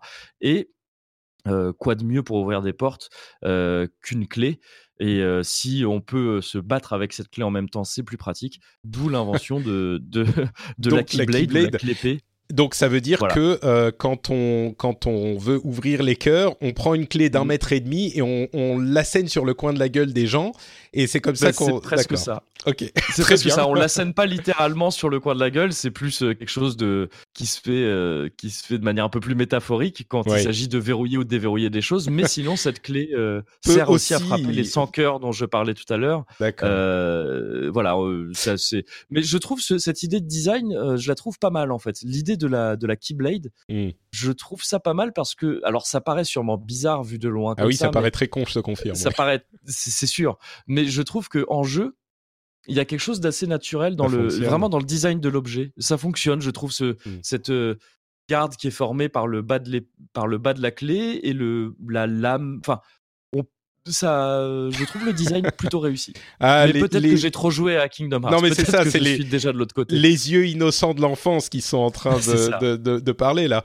Euh, Oui, je pense. je, bah, peut-être. Enfin, moi, je- on a tous des trucs comme ça, mais Mm. du coup, pour euh, pour, euh, je, je pense sincèrement que tous ceux qui n'ont pas joué au jeu trouvent ça euh, un petit peu étrange. Mais Oui. euh, au niveau, je vais encore te poser juste une ou deux questions et puis on va avancer. Au Mhm. niveau du gameplay, parce qu'on n'en a pas vraiment parlé, on a dit c'est une sorte d'action RPG. Tu contrôles uniquement Sora, donc le ou le, le personnage principal, ou est-ce que tu contrôles les différents personnages de ton équipe euh, Mhm. et, et ils ont chacun des des capacités différentes. Il y a euh, enfin des combattants, des lanceurs de sorts, euh, des tanks, des Ouais, soigneurs, machin. Ou comment ça se passe au niveau du C'est un, gameplay? un peu, un peu des deux, dans le sens où on contrôle à proprement parler, on a un, contrôle entier uniquement sur Sora, plus occasionnellement son ami Riku dont je parlais tout à l'heure, euh, qui peut dans certains épisodes être jouable un petit peu, mais c'est les seuls sur lesquels on a un vrai contrôle total, euh, c'est-à-dire que c'est lui qu'on va diriger vraiment, avec lequel on va frapper, etc. Mais euh, Sora est donc quasiment en permanence accompagné par Donald et Dingo, qui ont des rôles de d'alliés d'IA en, fait on va pouvoir paramétrer un petit peu ce qu'ils vont faire en termes de est-ce qu'ils vont nous aider est-ce qu'ils vont cibler tel ennemi ou tel autre etc ça c'est assez classique hein, on le voit dans d'autres dans plein d'autres jeux vidéo. Et, effectivement Donald et Dingo ont une spécialité chacun. Donald va lancer certains sorts. Dingo va plutôt être attaquant ou défenseur avec un bouclier et euh, à côté de ça, on a aussi plein de personnages Disney et plus occasionnellement Final Fantasy ou en tout cas euh, issus des licences de Square Enix euh, qui vont pouvoir être utilisés sous forme en quelque sorte d'invocation. On les euh, après les avoir rencontrés dans le jeu, après avoir résolu leurs problèmes, etc. On peut, euh, ils peuvent, en gros, ils nous disent bah appelle-moi quand tu veux et je t'aiderai. Et c'est des voilà, c'est des petites invocations, on les lance via les menus et ils ont Mhm. une attaque spéciale qui lance en combat, etc., etc. Ce qui renforce encore plus le côté euh, attraction euh, permanente euh, du jeu parce que on, on- voilà, on fait intervenir les euh, les différents univers comme ça dans les combats. Et je crois, encore une fois, j'y ai pas joué, mais il me semble que le dans le troisième épisode, c'est encore plus renforcé par le fait qu'on joue, on peut littéralement invoquer des euh, attractions de euh, traditionnelles de, de parcs d'attractions Disney, comme les tasses qui tournent là, les manèges Tout tasses, fait. les, ouais. les, euh, les roller coasters, etc. Et, et du coup, l'intégration, on en a presque. Enfin, on, on en- on pourrait presque avoir tendance à l'oublier, l'intégration Disney, mais elle est visuellement euh, inoubliable et très présente. Oui. Ça fait pas un peu couillon euh, de, de se balader dans ces différents univers Disney C'est un petit peu la question que je me posais. J'ai l'impression que c'est tellement bien intégré que ça fonctionne. Mais bon, tu vas pas me Bah, dire que ça fait couillon en même temps, t'es fan du jeu. Mais... Bah, ouais, non, mais honnêtement. C'est une idée euh, bizarre, quoi. Si, si, je pourrais le dire aussi. Comme euh, je peux dire que moi, par exemple, je suis fan du jeu, mais le, le scénario, là, je suis pas dans les détails, mais il n'y a pas d'autre mot que couillon pour dire ça. Euh, c'est- c'est c'est débile. Il y a énormément de côtés débiles dans Cash qui, qui Mm. sont, euh, qui touchent plutôt à la surcomplexification d'un scén- scénario qui pourrait être beaucoup plus simple. Et effectivement, il y a un côté, euh, si on tombe dedans comme ça, euh, je trouve qu'effectivement, il y a un décalage euh, presque trop marqué dans le fait de. euh, de- on nous vend des personnages. D'un côté, il y a des personnages euh, très sombres avec des, des, des capuches comme ça, dont on sent qu'ils se prennent très au sérieux. Ils sont en costume noir, etc. Et en face d'eux, il y a Donald et Dingo. C'est très étrange. Il y a un décalage comme ça très bizarre. Mm. Ça peut effectivement ouais, paraître couillon. Je, trouve que le mot est bien choisi.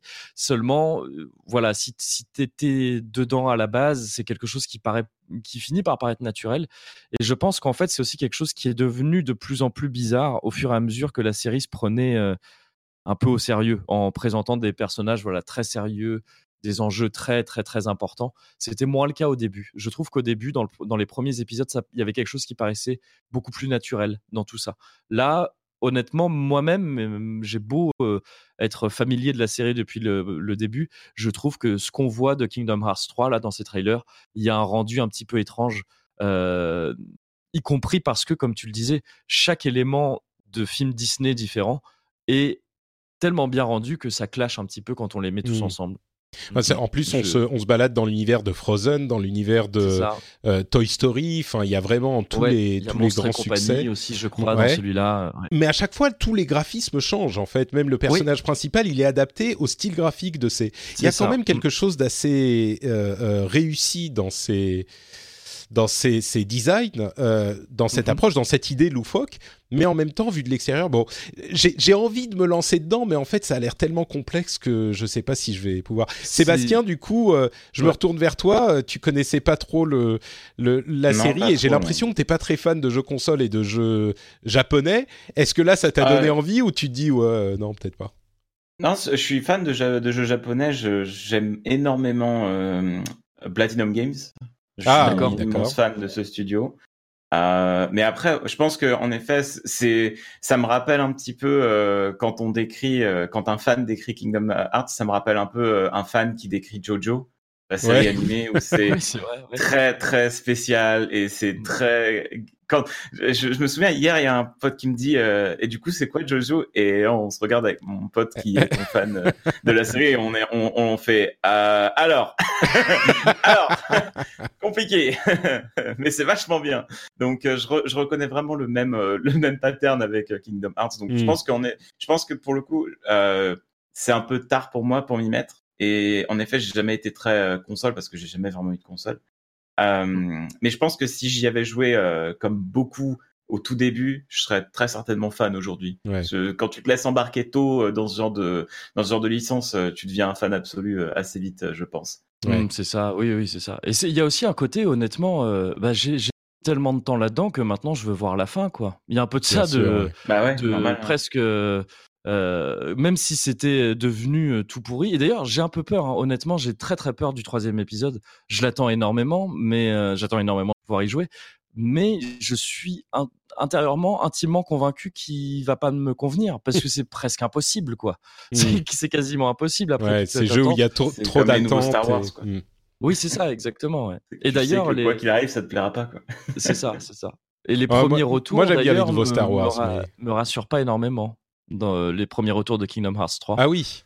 euh, sont pas. Alors, euh, le jeu est plutôt bien reçu hein, dans l'ensemble.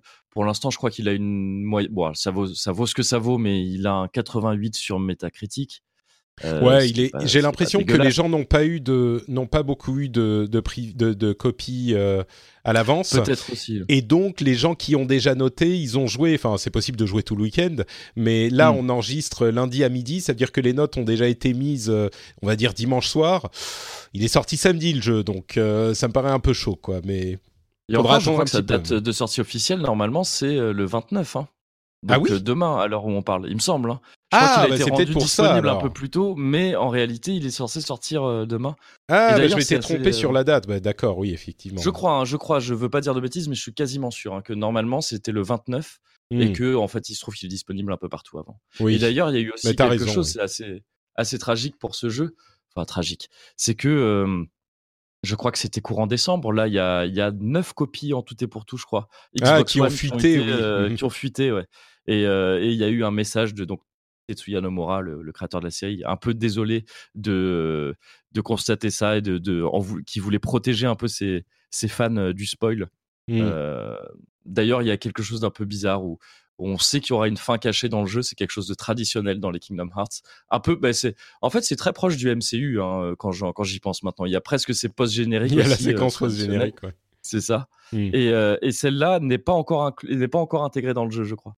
Ah, bah, donc du coup, que- ça tombe bien, ça tombe bien euh, c'est ça. pour les, ouais, éviter les C'est spoils. ça. Il me semble que, que Square Enix a dit on la mettra euh, quelques une semaine après la sortie du jeu, quelque chose comme ça, pour être sûr que que ça ne que ça ne fuite Tout le monde ait l'occasion ouais, de, de C'est ça. Mm. C'est ça. Bon, très bien. Et ben, écoute, merci pour ce pour ce topo euh, qui aura au moins permis à, à certains d'entre nous de comprendre un petit peu de quoi il s'agit. J'aimerais Euh, juste dire, oui, ça, ça a l'air très très confus comme ça. Je vous ai entendu dire, oui, c'est comme Jojo. C'est vrai, mais je pense qu'il y a quelque chose de plus naturel dans Kingdom Hearts euh, que dans quelque chose comme Jojo. Il y a quelque chose de plus naturel Oui, une oui, fois qu'on y joue en fait. faut, extrême. a- Ouais, C'était extrême comme euh, exemple. Non, mais c'était pertinent. hein, ça reste pertinent, mais je, parce que je vois le côté extrêmement étrange que ça peut avoir quand on en parle comme ça. Mais le fait d'y jouer, il y a quelque chose qui coule assez bien quand même, je trouve. Et ça vaut le coup, je pense, de au moins regarder. Ce que ça donne, c'est une série assez importante dans le jeu vidéo, je trouve, pour que ce soit intéressant d'y avoir ne serait-ce que jouer un petit peu quoi pour comprendre mmh. le feeling que ça que ça mais moi j'aimerais bien mais mais tu sais tous ceux qui ont essayé d'expliquer l'histoire même quand j'écoutais le Cozy Corner franchement au bout de 20 minutes je suivais plus quoi. Ah oui c'est impossible c'est hyper dur. Donc même en se disant je vais aller euh, regarder l'histoire de ce qui s'est passé jusqu'à maintenant pour essayer de prendre le train en marche c'est hyper dur. Peut-être qu'on n'est pas obligé de suivre chaque petit bah, épisode. Euh, non, non, hmm. je pense parce que ce qui, si ça peut te rassurer, je pense que y jouer, euh, si tu joues euh, toi demain à Kingdom Hearts 3 sans avoir fait les autres, tu vas pas comprendre grand chose. Mais l'histoire. Mais tu vas t'amuser quand même. Pour que et j'espère. Ça, je je peux pas te le garantir encore pour le 3, mais je l'espère. Mais par contre, ce ce dont je suis sûr, c'est que quelqu'un qui a fait tous les épisodes avant, de toute façon, il n'a pas beaucoup, il a pas beaucoup plus compris que toi. Donc, euh, vous êtes à peu près, vous êtes à peu près au même stade.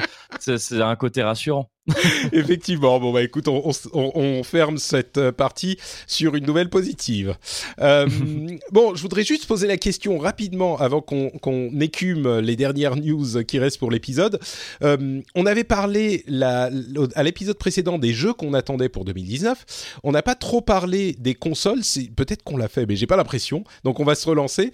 Euh, et je vais vous poser la question est-ce que, à votre avis, alors attention, on s'engage, hein, on, on, regardera ça à la fin de l'année.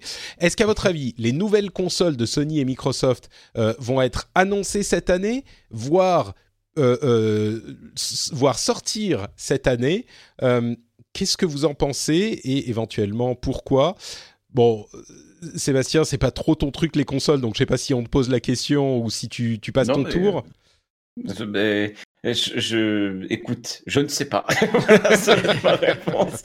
Vraiment, je ne sais pas du tout. Euh, mais ce qui est sûr, c'est que euh, on arrive dans en effet la, la fenêtre euh, de la fenêtre de, tir, la fenêtre de tir où les, les, les, architectures de consoles actuelles commencent à être un petit peu obsolètes avec bah, les nouvelles technologies, notamment, je pense au tout ce qui est le ray tracing, etc. Donc, euh, en effet, ça pourrait en est, ça pourrait certainement être le bon moment.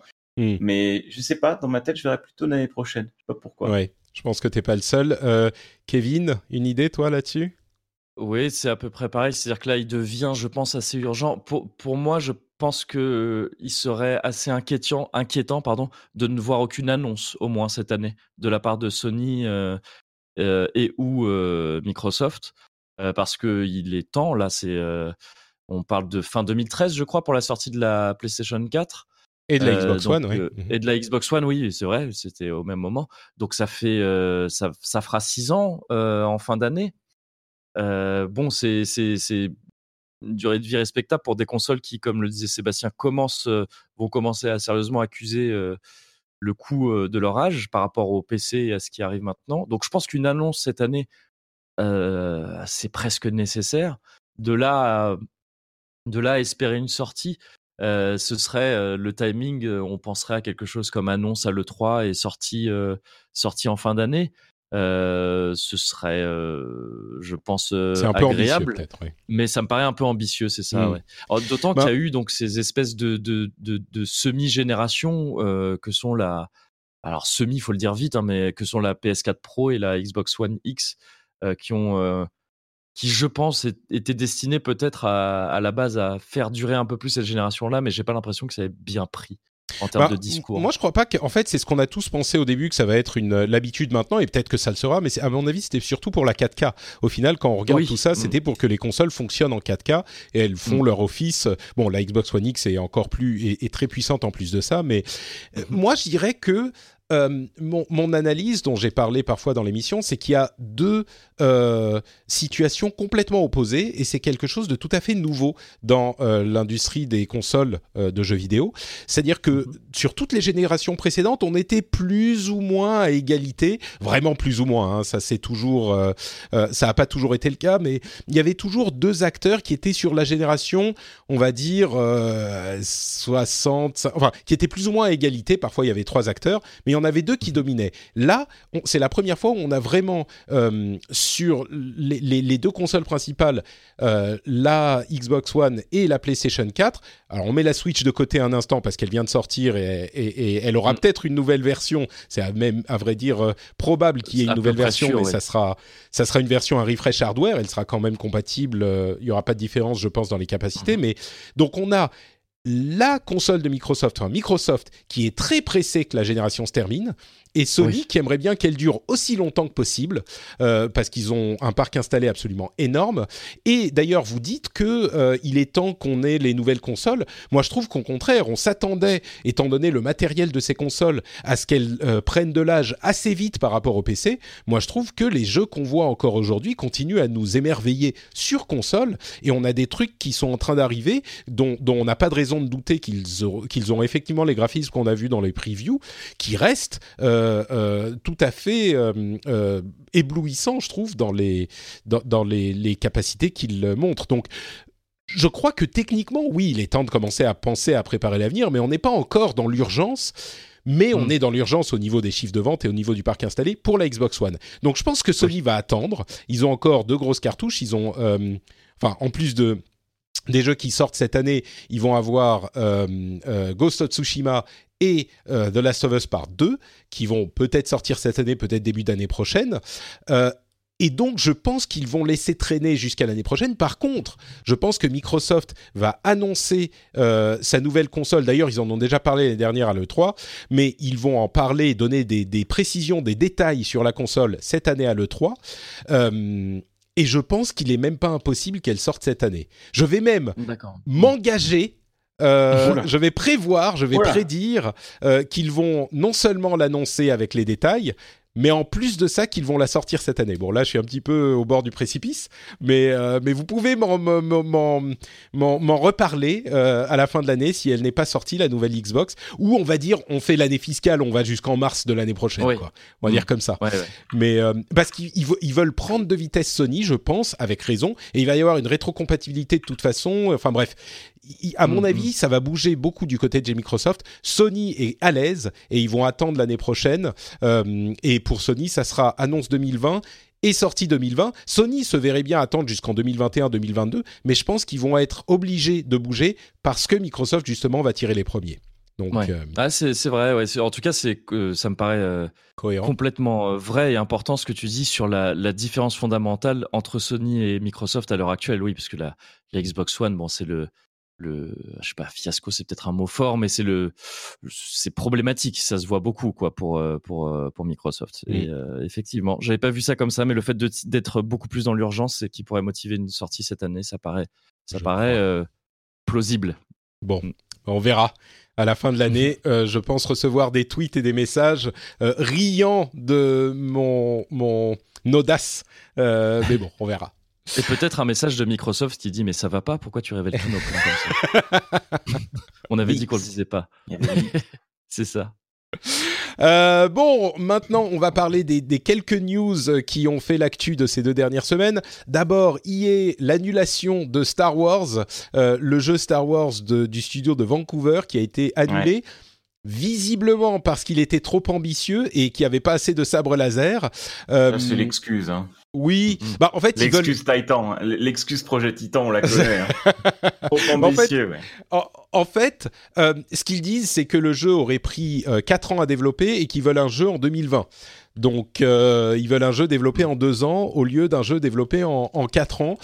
Ça, euh, ça, annonce un bon triple A, ça, un jeu développé en 2 ans. C'est une bonne idée, ça. Hmm. je, je, comprends la, la, préoccupation. Je dirais pour euh, donner l'autre côté de cette, euh, de cette news, je dirais que ce genre de truc, c'est des, des, des montants tellement euh, stratosphériques et des, des engagements tellement importants qu'il me, il, est, il m'est moi difficile de condamner le, le, ce type de décision du confort euh, de, ma petite chaise. Parce que quand tu es une société comme EA qui brasse des dizaines, voire des centaines de millions de dollars, et que euh, tu peux engager effectivement, euh, je sais pas, 70, 80, 100 millions de dollars sur le développement d'un jeu, t'as intérêt à être sûr qu'il va bien se vendre, quoi. Et t'as, t'as, t'as intérêt à être sûr. Alors oui, on peut dire ah il est trop ambitieux, il y a certainement de ça, mais c'était un truc avec des euh, des chasseurs de de, de têtes euh, qui devaient se balader. Il y avait pas visiblement, il n'y avait pas assez d'ambiance Star Wars pour eux et de Jedi. Et ils se disaient mais du coup euh, ça risque de pas plaire. Oui, c'est c'est facile de dire ah mais nous on veut des jeux Star Wars, vous avez la licence exclusive et c'est vrai. Ouais, ouais. Mais il n'empêche, si t'es pas sûr de ton coup, faire un chèque de 100 millions de dollars, je sais pas, c'est sûr. pas facile quoi. Il y a un truc qui est marrant, c'est que j'ai l'impression de revoir euh, la problématique Star Wars Galaxies. Hmm. Star Wars Galaxies, c'était ce vieux MMO euh, qui était très apprécié des joueurs, qui était un MMO euh, RPG vraiment classico-classique, hein, dans la veine des EverQuest, etc. Ça avait une bonne communauté et le jeu était génial. Enfin, pour les anciens qui y jouaient, évidemment, il a sacrément vieilli maintenant. ouais, il faut voir le type le de jeu jeu que était- c'était. Hein, c'était un le- petit peu aride Voilà, c'est du MMORPG classique, mais en fait, euh, quand le jeu est sorti, il n'y avait pas de Jedi. Il y Hmm. avait que des classes, euh, il y avait des tas de professions. Tu pouvais être, euh, tu pouvais être entertainer, tu pouvais être chasseur de primes, tu pouvais être danseur. Enfin, il y avait plein de professions euh, hyper variées. Et en fait, le jeu a coulé à partir du moment où les devs ont ajouté les Jedi, parce qu'en fait, tout le monde voulait être Jedi. Ouais. Et du Mm. coup, ça a complètement ruiné euh, l'immersion du monde Star Wars, en fait, parce que tout le monde Parce que tout le monde Jedi. était, ouais, il y avait des Jedi partout quoi. Et, et en fait, le truc, c'est qu'ils voulaient pas qu'il y ait des Jedi partout. Et au début, ils ont mis euh, un système, en fait, où il fallait farmer des réputes. Et en gros, tu devais trouver, euh, en fait, en fait, tu devais loot des holocrons, les fameuses reliques Jedi, là. Tu devais loot ça, et ensuite les holocrons te, lançaient une quête pour devenir Jedi, où fallait farmer des réputes. Enfin, c'était un enfer pour devenir Jedi. C'était des farms très, très euh, peu, agré- peu agréables. Et, en gros, les devs ont eu un vrai problème, c'est-à-dire que les gens voulaient des Jedi parce que c'était Star Wars, mais les intégrer dans un MMO avec plein de joueurs, en fait, c'est pas bon parce que quand tout le monde devient Jedi, forcément la classe elle est OP parce que dans le monde de Star Wars, bon, les Jedi ils jouent clairement dans dans, un, dans une autre cour et du coup c'est compliqué d'avoir des, des jeux comme ça massivement multijoueurs avec bah, avec une classe Jedi qui est censée être plus forte que les autres en fait. Ah, remarque en même Mm. temps dans The Old Republic ça marche. Bon, il y a des Jedi partout. Malheureusement, Voilà. euh, c'est oui, c'est sûr. c'est ouais. qu'il y a Mm. des Jedi partout quoi. Donc du coup euh, t'as vraiment plus Ouais. l'impression d'être spécial. Bah là, c'était c'était un jeu euh, qui qui était un open world mais en solo, si j'ai bien compris. Donc, il aurait été possible de cré- de créer un Jedi. Euh, Bon, enfin bon, bref, ils ont décidé que le jeu n'était pas ce qu'ils voulaient. On, les fans sont très déçus. Ils ont la licence exclusive depuis, je sais pas combien de temps, 5 ans, 6 ans. Et il y a deux jeux Star Wars qui, ont, qui sont sortis. Donc évidemment, les fans sont frustrés. Ouais.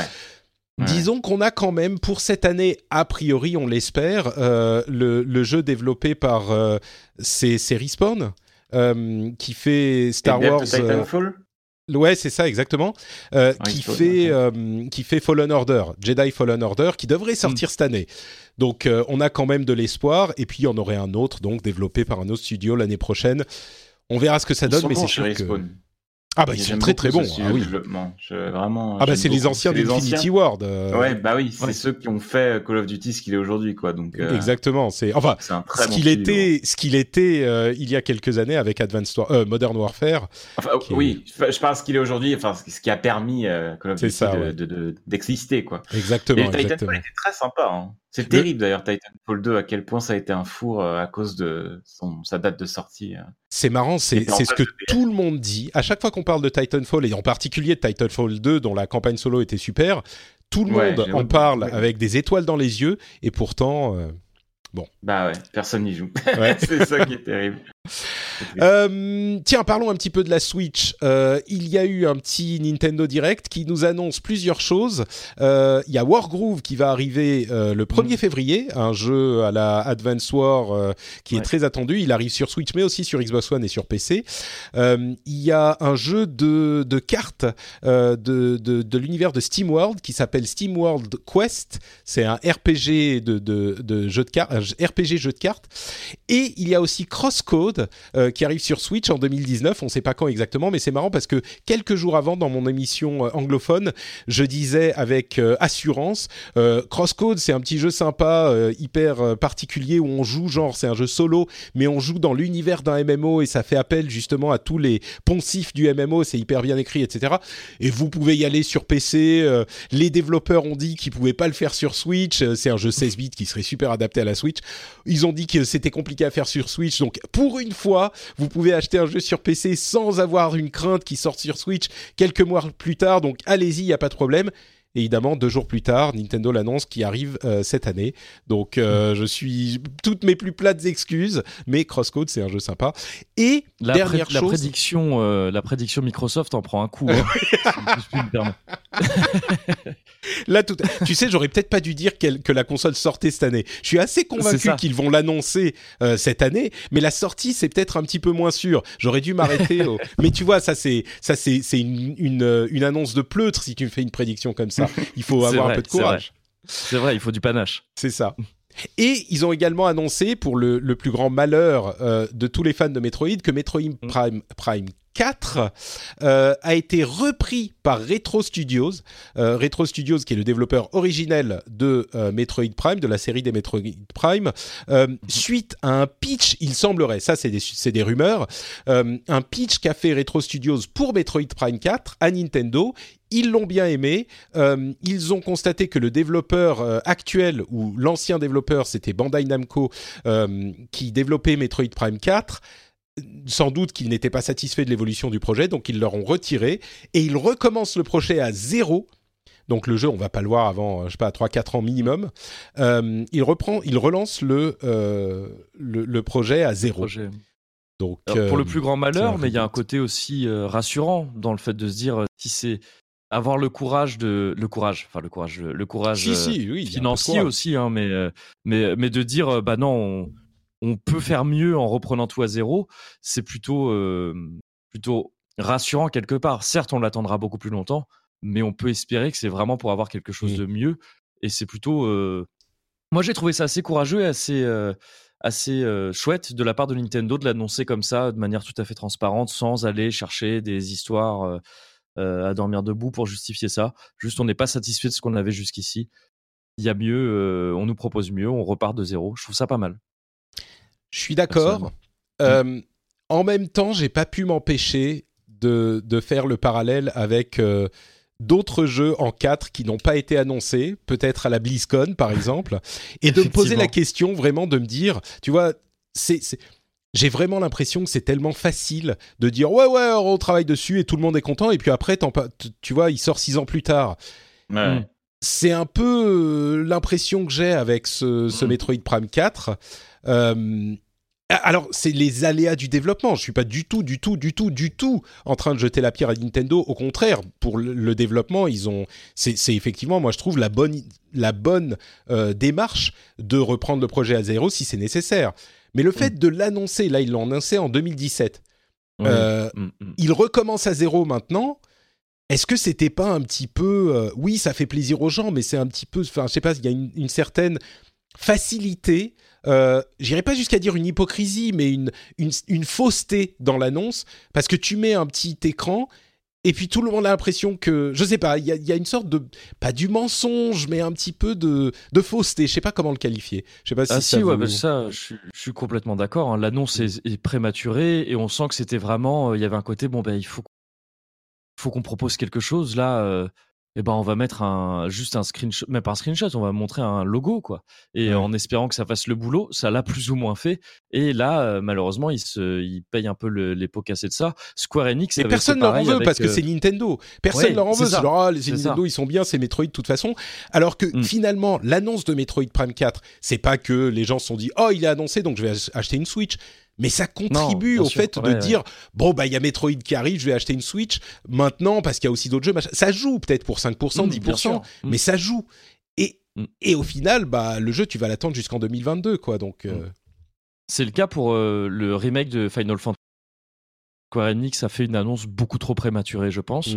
Euh, et ils ont eu le même cas il y a, je crois, plus ou moins un an, où ils étaient avec Cyber Connect 2, Cyber Connect 2, euh, sur le développement de ce jeu. Et il y a un an, on a appris qu'en fait, ils ont tout repris de zéro.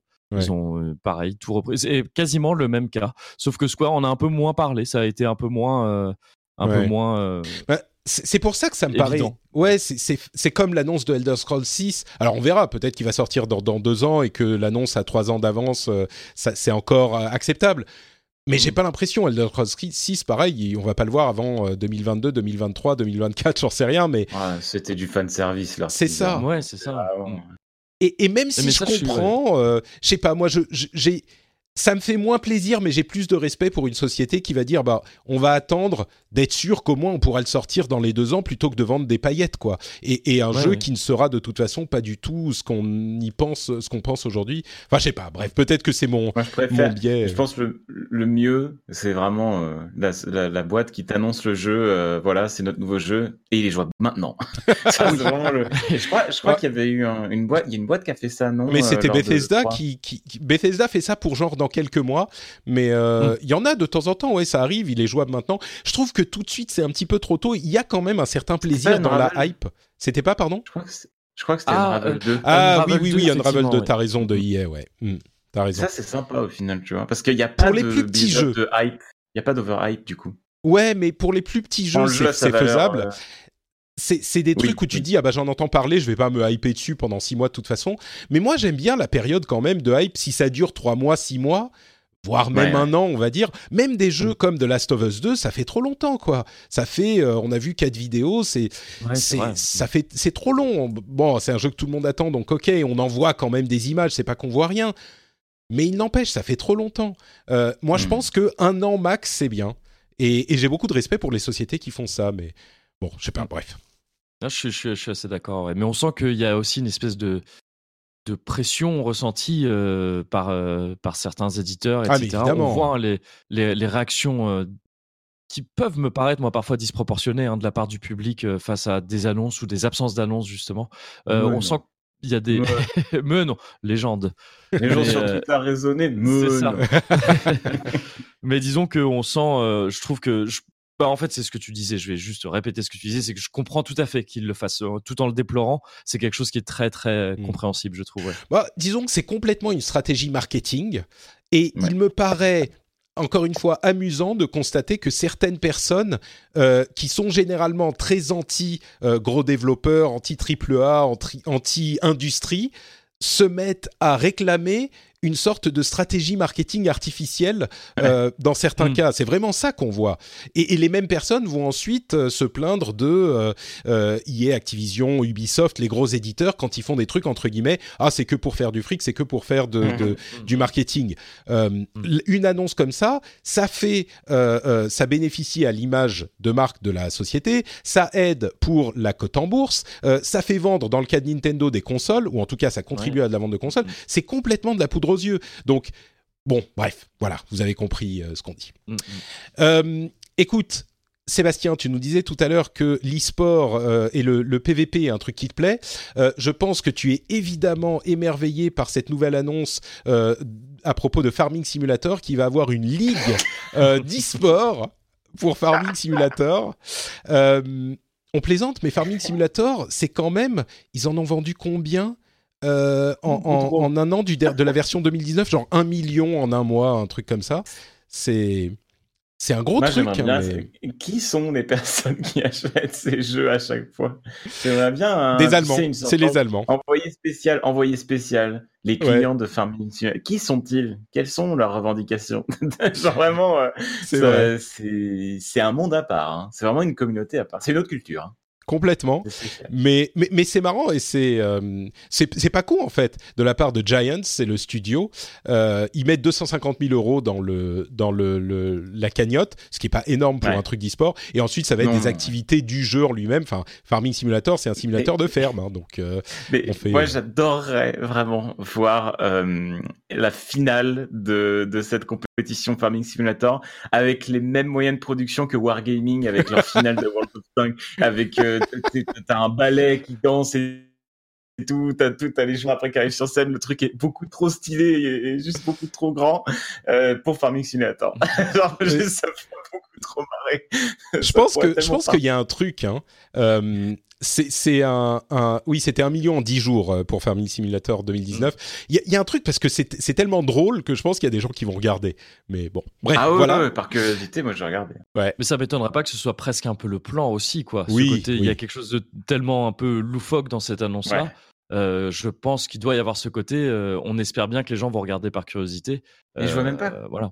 Je vois même pas comment ils se challenge sur Farming. Genre, comment tu. Je pense que c'est des histoires de course en fait. Tu dois construire, euh, construire une ferme. go. mais c'est ça. Non, mais pas de course de tracteur. Mais non, mais genre, tu dois créer une ferme qui a un rendement de euh, 1 million d'euros Ouais. euh, le plus vite possible. Tu vois, j'en sais rien, ce genre de truc. J'ai jamais joué Mais à ce qui peut peut-être donner des trucs très très sympas? Enfin, alors à regarder, Pourquoi je sais pas, ouais. mais je veux dire, ça peut être. À je je, euh. n'ai- je, je n'écarte pas du tout l'hypothèse que ça puisse être euh, sympa à regarder, hein, ce genre de choses. Mm. Mais Et bon, là, je connais pas. On a, avec un bon casteur, Dégain est en train de labourer son, Euh, ouais, c'est ça. labourer Ah ouais, son et- prêt avec une, euh, une route incroyable. Tu mets, tu mets un commentateur coréen là-dessus qui C'est devient ça. complètement fou à n'importe quelle action. Euh, non, je pense que ça peut être marrant, mais euh, je suis sceptique. Sur la valeur. Ouais, ouais. Bon, mais c'est parce que nous, on joue pas à Farming Simulator, hein, je pense. Bah, c'est que- ça, oui. Ouais. Ouais, Mm. On est des haters. C'est ça, exactement. Est- Euh, non, mais ouais, je- par curiosité, je regarderai en tout cas. Bon, tu, nous feras un rapport. Euh, Ouais, voilà. Rapidement, parce que je vais vous libérer, Fortnite euh, Save the World, donc la version euh, d'origine de Fortnite euh, en PvE, a supprimé ses lootbox. Ils ont un système intelligent où les lootbox sont rafraîchis tous les, toutes les, tous les jours et on voit le contenu de la lootbox, qui en fait n'est plus vraiment le, le principe de la lootbox. Euh, on voit le contenu avant de payer. Et soit on veut acheter, et puis du coup il y en a une autre euh, qui arrive à sa place et on voit son contenu, soit on attend le jour suivant pour euh, avoir un, contenu qui est rafraîchi, qui est différent. Donc euh, bon, ça reste des trucs où on peut en acheter plusieurs en espérant avoir des trucs bien au-delà de la première lootbox dont on voit le contenu, mais on voit quand même le contenu de la première, donc on a un petit peu plus de visibilité. Euh, il semblerait que euh, Capcom ait vendu de la licence d'une série télé Resident Evil à Netflix. Euh, Netflix a fait plein de séries télé de, de jeux vidéo, enfin plein, plusieurs séries télé de jeux vidéo, notamment Castlevania qui est très bien reçu. Ah oui, c'est alors bien Castlevania. Là je sais pas si euh, ça serait une série live ou une série animée Ah, pour Resident Euh, Evil. c'est live, je crois, il me C'est semble. live. Enfin, j'ai- lu que c'était Constantine Film qui faisait ça. Ah oui, du coup live fait- effectivement, Du d'accord. coup, c'est c'est eux qui faisaient les, les, les films Resident Evil. Et c'est eux qui ont fait aussi Le Parfum récemment, je crois, sur Netflix aussi. D'accord. Donc Ah. c'est- et ils font que du live. Donc a priori, ce serait plutôt live. Ouais. Ouais. Euh, Pourquoi pas Euh, Le truc, c'est que il y a, il y a des séries qui ont été tellement réussies avec des prémices euh, tellement débiles. Euh, J'aimerais bien, par contre, évidemment, voir une série plus proche du jeu que, que ne le sont les films, qui sont très fun Ouais. dans, dans une d'une manière très série B, mais mais, j'aimerais bien voir ce Trop que peut un petit peu trop. ouais. Ah moi c'est toujours un bon moment un film Resident Evil parce qu'il y a Mila Jovovich qui tue des zombies avec- de manière stylée, tu vois. Mais oui, c'est pas Mm. très proche du jeu quoi. Enfin, Ah. Lilou Dallas Multipass me manque quand même. il y a quoi pardon? Je préfère Lilou Dallas Multipass euh, que, que Resident Evil Resident avec Evil. Euh, il y aurait un Le nouvel timing, en tout cas, est tout trouvé pour commencer à parler de ça. hein. Ouais. Le fait qu'on commence à y avoir des rumeurs maintenant, c'est pas, c'est pas anodin, je pense. Oui, c'est très, très bien trouvé comme, comme qui timing. fait partie du, de l'arsenal de communication de certaines sociétés. Tu peux me ça. un journaliste? Oui. euh, Ok, très bien. Il y aurait un iPod Touch euh, qui serait en cours de, de développement ou même près d'une annonce, un iPod Touch qui serait focalisé sur le gaming. On parle de mobile de temps en temps. C'est une euh, orientation intéressante pour l'iPod Touch qui n'a pas eu de nouveau modèle depuis genre 4 ans. Euh, et ça serait une orientation intéressante de le vendre comme machine de jeu, puisque évidemment les jeux sur mobile sont l'une des activités principales et l'une des ventes principales de l'App Store. Euh, Peut-être que c'est un truc qui pourrait être intéressant pour certains euh, plus jeunes d'entre nous. Je, je pense à Mhm. mon fils qui est euh, qui est à, à- un, un tout petit peu trop jeune peut-être. Il vient d'avoir un an il y a deux jours, mais Oui. à un moment. Un tout petit peu, oui, peut-être un peu trop jeune. Mais c'est curieux de vouloir euh, faire ça. Et parce qu'au final, du coup, tu auras deux supports. Tu auras ton téléphone plus un iPod Touch pour jouer. Non, je pense que je pense que c'est les iPod Touch qui sont justement à donner aux gens qui n'ont pas de téléphone. Euh, Mm. Ou, ou Ah, mais ça peut-être. devient de plus en plus rare des gens sans C'est téléphone. niche, hein. C'est très Non, mais niche les jeunes, c'est pour ça hein. que je pense aux jeunes. Si Les- t'as un ah enfant de. plus jeune pour le coup. mais oui, si ouais. t'as un enfant de, je sais pas, 7, 8, 9 ans, euh, Mm, mm. bon. Ou alors, quelqu'un qui a un Android et qui veut un- un- une plateforme de jeu euh, un petit Store, peu ouais. plus stable. Non, euh, oui, un accès à l'App Store, c'est ce que je voulais dire. Euh, quoi d'autre? Microsoft 365 va arriver pour le grand public. Pour ceux qui savent pas, Microsoft 365, c'est genre euh, Windows et euh, Office dans un abonnement.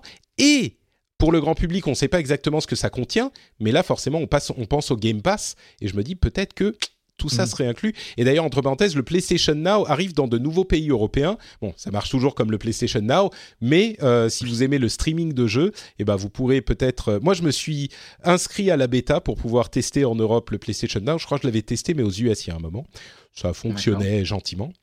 Euh, et je crois que bon, ça va être à peu près toutes les news. On a euh, la- le changement de Pillars of Eternity en jeu tour par tour et plus temps réel. Je me suis dit si jamais on a un fan de Pillars of Eternity, euh, ça, ça va, ça va les faire sauter je- soit de joie, soit de malheur. Je pense de joie. Mais il me semble que c'est juste une possibilité. Hein, Tout à fait. changement. tout à C'est fait. c'est ça, hein, oui. On ne On- bascule pas euh, forcément tour par tour. Ah bah non, ça serait dénaturer le Oui, jeu. T'as raison. Là, ce serait terrible. Oui, d'accord. ok. Bon, il y a plein d'autres petites news, mais je crois qu'on va s'arrêter là. On a quand même fait euh, un épisode bien dodu et j'aimerais remercier très chaleureusement euh, les deux co-animateurs de s'être rejoints à moi avant de se séparer quand même un petit moment pour nous dire où on peut vous retrouver. Euh, alors, évidemment, Sébastien est en train de streamer du Farming Simulator sur Twitch euh, très régulièrement.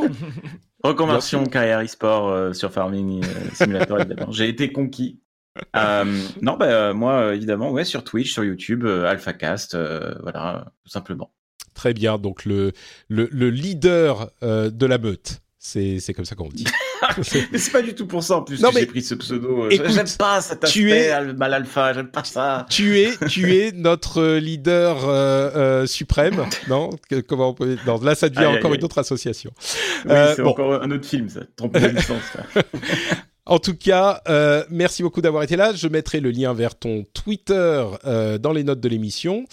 Euh, donc c'est AlphaCast FR.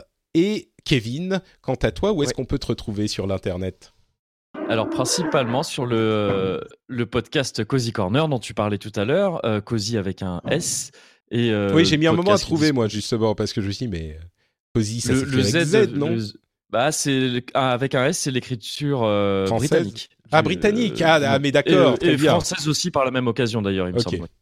Mais euh, et ce qui tombe plutôt bien, parce que j'avais, il se trouve que Cozy avec un Z, Cozy Corner avec un Z, c'est une chaîne de pâtisserie au Japon, donc on aurait pu avoir de gros problèmes. donc on s'en sort bien comme ça. Donc effectivement, que podcast Cozy Corner qui est disponible un peu sur, comme tous les podcasts un peu partout. Euh, et euh, et on, il se trouve que avec le le- mon collègue sur le Cozy Corner, euh, Mehdi, Mehdi Campras, euh, on stream aussi très régulièrement, euh, toute la semaine, sur euh, notre chaîne euh, Twitch qui s'appelle Alice Blaze.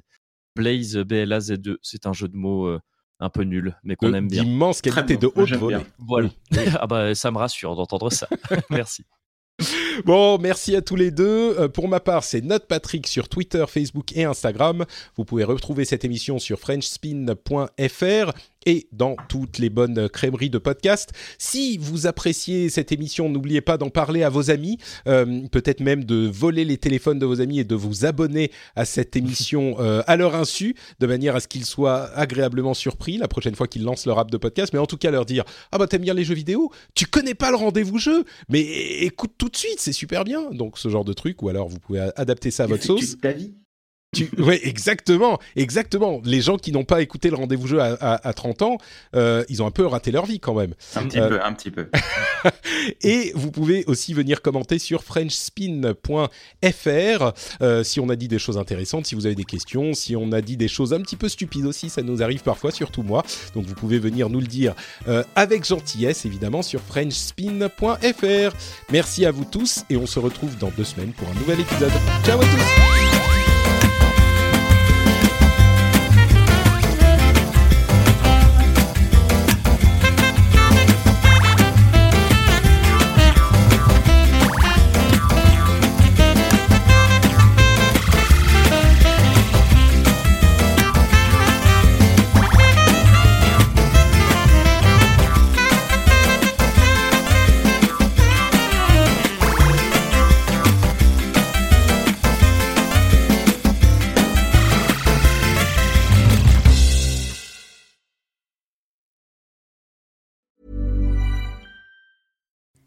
Hi, I'm Kara Berry, host of Everyone's Business But Mine, and I am an all inclusive addict.